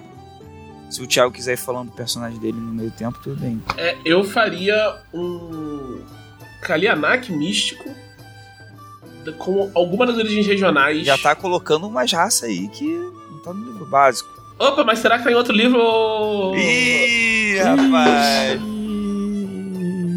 E, ah, místico, óbvio, né? Óbvio. Eu, é, Jovem místico. eu também tô Um com, jovem eu, tô- eu também tô com vontade de jogar de místico por razões óbvias, mas eu imaginei que o Thiago fosse falar alguma coisa. É, não, pô, eu acho que eu seria cavaleiro, mas eu não seria de uma raça assim que é óbvio ser cavaleiro. Mas É, você pode, pode ir mais rápido se você quiser. é, eu vou mais rápido. É, tá. Tipo, a gente não vai jogar a mesa, é só uma resposta. Ah, mas eu, eu A mesa que a gente jogou domingo, a Isa fez uma Sylphid cavaleira. Nossa, Ela caralho. monta num Korg. Mas aí é demais. tá? A força dela é menos um. Mas aí é Caralho. demais. Aí, aí, né, foi muito longe. Dá, mandou bem. Mas é, foi legal, mas eu não iria tão longe. Eu acho que, por exemplo, um Trog Cavaleiro, meio inspirado no personagem do Trevisan, que era um paladino, eu sei. Mas uma coisa meio, meio assim, meio. Ou um Hobgoblin Cavaleiro. Seria legal um Hobgoblin Cavaleiro. Pô, seria bem maneiro, hein? Seria bem maneiro. Ah, qual personagem de Tormenta vocês gostariam, Anderson Rosa, qual personagem de Tormenta de, de RPG, não Tormenta, vocês gostariam de trazer para o cenário de Tormenta em uma situação no estilo colisão de realidades? Lord Sot de Dragonlance. Ah, pra mim é o Drist, com certeza. Drist numa área de tormenta contemplando. Será que eu devo cortar esses demônios? Será que eu devo usar minhas espadas? Ceder à agressão? Vai, Glau. Ah, poderia ser o. É, o Tasselhoff. Tá seu Rolf. Poderia. Eu acho ele da hora. Guilherme Martins Alves. Eu, eu joguei com voz de Kender mais de ano, quando eu era jovem. Eu tinha no meu, usando o meu Kender. Mas como, como é essa voz de né? Ah, eu não consigo mais fazer, eu tô velho. Ah, eu, pior que não tô nem de sacanagem. Não, tipo, não dá mais pra fazer voz, voz fina. Era o Trish Lorian, meu personagem. Era tipo assim? Era tipo Era tipo isso. E eu jogava em público. Nossa, maravilhoso. em público. É. É. Trish Lorian McLorian Bluffstein era o nome dele. Isso em 91. Ah, Guilherme Martins Alves, qual das metas da coleção Arton vocês mais queriam que batesse? Ah, é que eu tô, eu, tô, eu tô na dúvida do que, que era meta, o que, que já tinha. É, a que eu mais queria é, é as origens regionais. Isso isso é a parada que eu tô mais. Caraca, maluco. É. Esse rolê. O livro de NPCs, lógico. É, não, assim, ó, o- Origens Regionais era a que eu mais queria da primeira lista. É, não porque era a última, porque a Origem Regional é muito legal. Os talentos regionais no jogo antigo eram muito maneiros. E da lista nova era Ameaças de Tamorá, obviamente. Inclusive por vários Não motivos. precisa explicar. É, mas. Eu sei, calma. Mas assim, pra não ficar no óbvio, ah, Tamurá, Glauco, óbvio, né? Tamurá. É o Éter Entre Mundos também. Eu acho que é um negócio muito legal pro cenário. Yukihiro, que, perso que personagem de Tormenta seria icônico no jogo Dead by Daylight? Tá, Putz, tá ligado? sei os- lá, mano. Sei Hã? lá, não conheço. Eu não tô Tem ligado cara que nada desse jogo. É um tipo, pensa o Jason, tá ligado? É um jogo que você tem que você tem que criar uns obje tem que fazer uns objetivos pra escapar de um um outro cara controla um outro personagem que é sempre um O Albino, né? de O. Albino, pô. Ah, Albino. o Albino. Pô, Perfeito. pô, O pô, Albino. voto com o to- relator. Total. Rodrigo Denicol, qual o título enredo da peça de teatro mais famosa de Arthur e qual o nome do seu autor? Isso é quiz ou é, ou é uma pergunta de verdade? Porque eu posso ter dropado isso em algum lugar nos É, velhos isso, tempos. eu, eu te digo que isso tem no Atlas. Isso é uma coisa que é, é mencionado no Atlas. Então acho É, que talvez seja não melhor lembro. guardar. É, é, talvez seja melhor guardar. Leia no Atlas, você vai saber a resposta pra essa pergunta. É. Onde tá E isso? acrescentá-las. Hum. Ah, tá. É a mais famosa de Arton? Eu acho que é. Não sei. Mas, mas, tem, é, mas essa é boa também. Emerson Xavier, e aí, Emerson? Primeiro quero mandar um abraço pra equipe. Qual, série, qual série, filme e jogo que vocês gostariam de reassistir, rejogar como se fosse a primeira vez? E aproveitando, quem de vocês vai pro DOF? Eu não vou pro DOF, mas a Camila vai pro DOF. Ah, um filme que eu queria assistir pela primeira vez é Os Suspeitos. Pô, sim. Esse, esse seria maravilhoso de, de rever. Casa Souza. Pra, pra não ficar no Zelda, pra não ficar muito monotemático, eu gostaria muito de reassistir é, ou Matrix pela primeira vez, ou tudo em todo lugar ao mesmo tempo pela primeira vez. É, Eu vou, só pra não, não ficar a mesma coisa, eu vou dizer do, do Wrath of the Righteous, que ele tem. Eu tô, eu tô jogando ele agora, eu nem terminei ainda. Mas ele tem várias viradas que eu fiquei tipo, eu não acredito, sabe? Eu preciso muito voltar a jogar esse jogo. E essa experiência de quando. Tem, tem umas coisas que você, tipo, você tá fazendo uma side quest tal, não sei o quê, você não espera, e ele joga o negócio no seu colo, você fica, meu Deus do céu, não acredito que fizeram isso, sabe? Muito Eu não, eu não sei onde eu vou arrumar, tempo pra jogar mais coisas. Ah, vamos lá, última pergunta, João Fogo. Cara, Que não maneiro. Que nome mais da hora. imponente. Aos ilustríssimos Dragon Casters, e eu vou ser. Você. Eu vou obrigar as pessoas a chamar a gente de Dragon Casters. Dragon O senso comum considera que animais não possuem habilidades mágicas em Arthur. Hipoteticamente, um deus, além de Alihanna, se interessou por um animal e decidiu dar um poder concedido ao mesmo. Escolha o deus, um poder inusitado é uma consequência desse fato. Tipo, ah, dá pra escolher o. o- tipo. Dá pra escolher o bicho e o poder, vai. É. Eu, Rinin deu, deu o poder de roubar coisas pra um pato. É, em homenagem ao, ao, ao jogo do pato lá do. Eu acho que o. Nim, o, o Nimb com certeza daria alguma coisa pro ornitorrinco. Mas eu não sei exatamente. Nossa, sim. Eu não sei exatamente o que, porque eu não sei se o ornitorrinco precisa. O ornitorrinco já é um poder de. É, é, ele já tem tudo que ele precisa. Não sei se. Né? Não, o, o ornitorrinco ia ser tipo. Tipo. Tipo Boto. Ele vira, tipo, ele vira um. Um Um, humano. um homem e, gal, gal- é, e galanteia as mulheres, só que, tipo assim, quando a mulher vai ver, ela tá casada Um com um ornitorrinco. Maravilhoso. É, é, Eu vou, eu vou fazer uma coisa muito clichê, mas eu acho que Caladranok daria poder de uma lagartixa. E seria uma lagartixa que tipo, tem um sopro de dragão mesmo. tá? Caralho, irado. Irado. Lagartixa dragão ia ser foda. Vamos botar no ameaça. Abre mais uma página. Dra Draca, Dracatixa. Dracatixa, Dracatixa é caralho. Porra, Dracatixa é foda. Recados finais. É, Thiago Rosa. Pô, ho- hoje tem um recado final importante, na real. É, tem uma, uma organização chamada Unifavela, que eles fazem um, um esforço de é, fazer um pré-vestibular e, e dar, tipo, suporte para pessoas de comunidades carentes no Rio conseguirem é, entrar na, na faculdade. E eles têm um outro, um outro projeto, que acho que é Uniletrinha é o nome, que eles fazem pra, tipo, cuidar das crianças dessa galera, pra elas terem um lugar onde ficar e tal, não sei o quê, Ah, tá. e serem bem, bem educadas. E ele é um projeto feito totalmente por voluntários, tipo, ele não tem. é, não tem fins lucrativos nenhum e tal, pessoa- eu não sei que, ninguém é remunerado pra trabalhar lá, todo mundo tá, tipo, doando seu tempo pro, pro projeto. E eles abriram um financiamento coletivo pra quem quiser ajudar no, Pô, maneiro. no- na manutenção, né?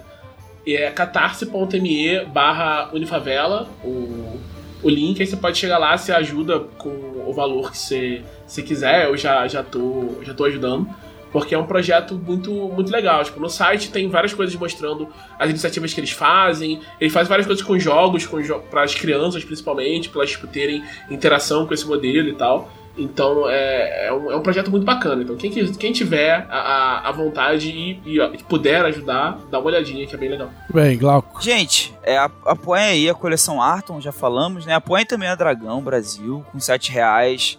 Já dá acesso à revista inteira, mais de 100 páginas, em dragãobrasil.com.br. Considere ser, ser conselheiros, que vocês mandam perguntas bem legais pra gente, tipo as que rolaram hoje. É... E se vocês estiverem afim de ver jogadores lutando por suas vidas, não jogadores, né? Jog- jogadores de RPG fazendo seus personagens lutarem pela, por suas vidas, é, assistam o Legado do Ódio terça-feira às 8 horas. Ah, tá ouvindo isso na sexta, na próxima terça mesmo às 8 horas. Porque tá difícil, hein? A gente tá, tá- a gente tá enfrentando um, um bichão. É, e, Um dragão, um dragão feral direto do Ameaças. Olha aí, ó. e a gente tá sentindo na pele o que o Ameaças tem pra oferecer aí. Então, vejam lá. Em primeira mão, antes de vocês sofrerem na mesa de vocês, vejam a gente sofrendo. A Camila tava curiosa, curiosíssima pra saber que dragão que era. Ela foi correndo lá, entrar na, na Twitch pra ver. Ah, meu recado final. Olha só, surpresa, tem cupom. É. O cupom é, presta atenção, 15 off Jambô. 15 OFF Jambô sem acento. Dá 15% de desconto em todo o site, meu amigo. Rapaz, Tipo, você pode usar esse, esse cupom, além de tudo, ele é cumulativo com os 5% que você já ganha assinando a Dragão Brasil ah, no nível aventureiro ou conselheiro. Ou seja, se você for um assinante desses níveis, você ganha 20% de desconto no site inteiro. Porém, fique esperto que ele só vale até o próximo episódio do podcast. Ou seja, você tem uma semana para aproveitar o desconto e adquirir RPGs, romances, mangás e tudo mais no site da gloriosa Jambô Editora. Poxa, eu quero fazer uma recomendação aí desse. Quem for usar 15 ou 20% de desconto, É, dê uma olhada no Blue Rose no Expense. Muito bem. É, e além disso, me siga no Twitter, me siga no YouTube, tudo já tá me televisão, na Twitch. E, e é isso aí. Apoia o Dragão Brasil, apoia a coleção Arton. E é isso. Este foi o podcast da Dragão Brasil, a maior revista de RPG e cultura nerd do país. Até semana que vem. Até!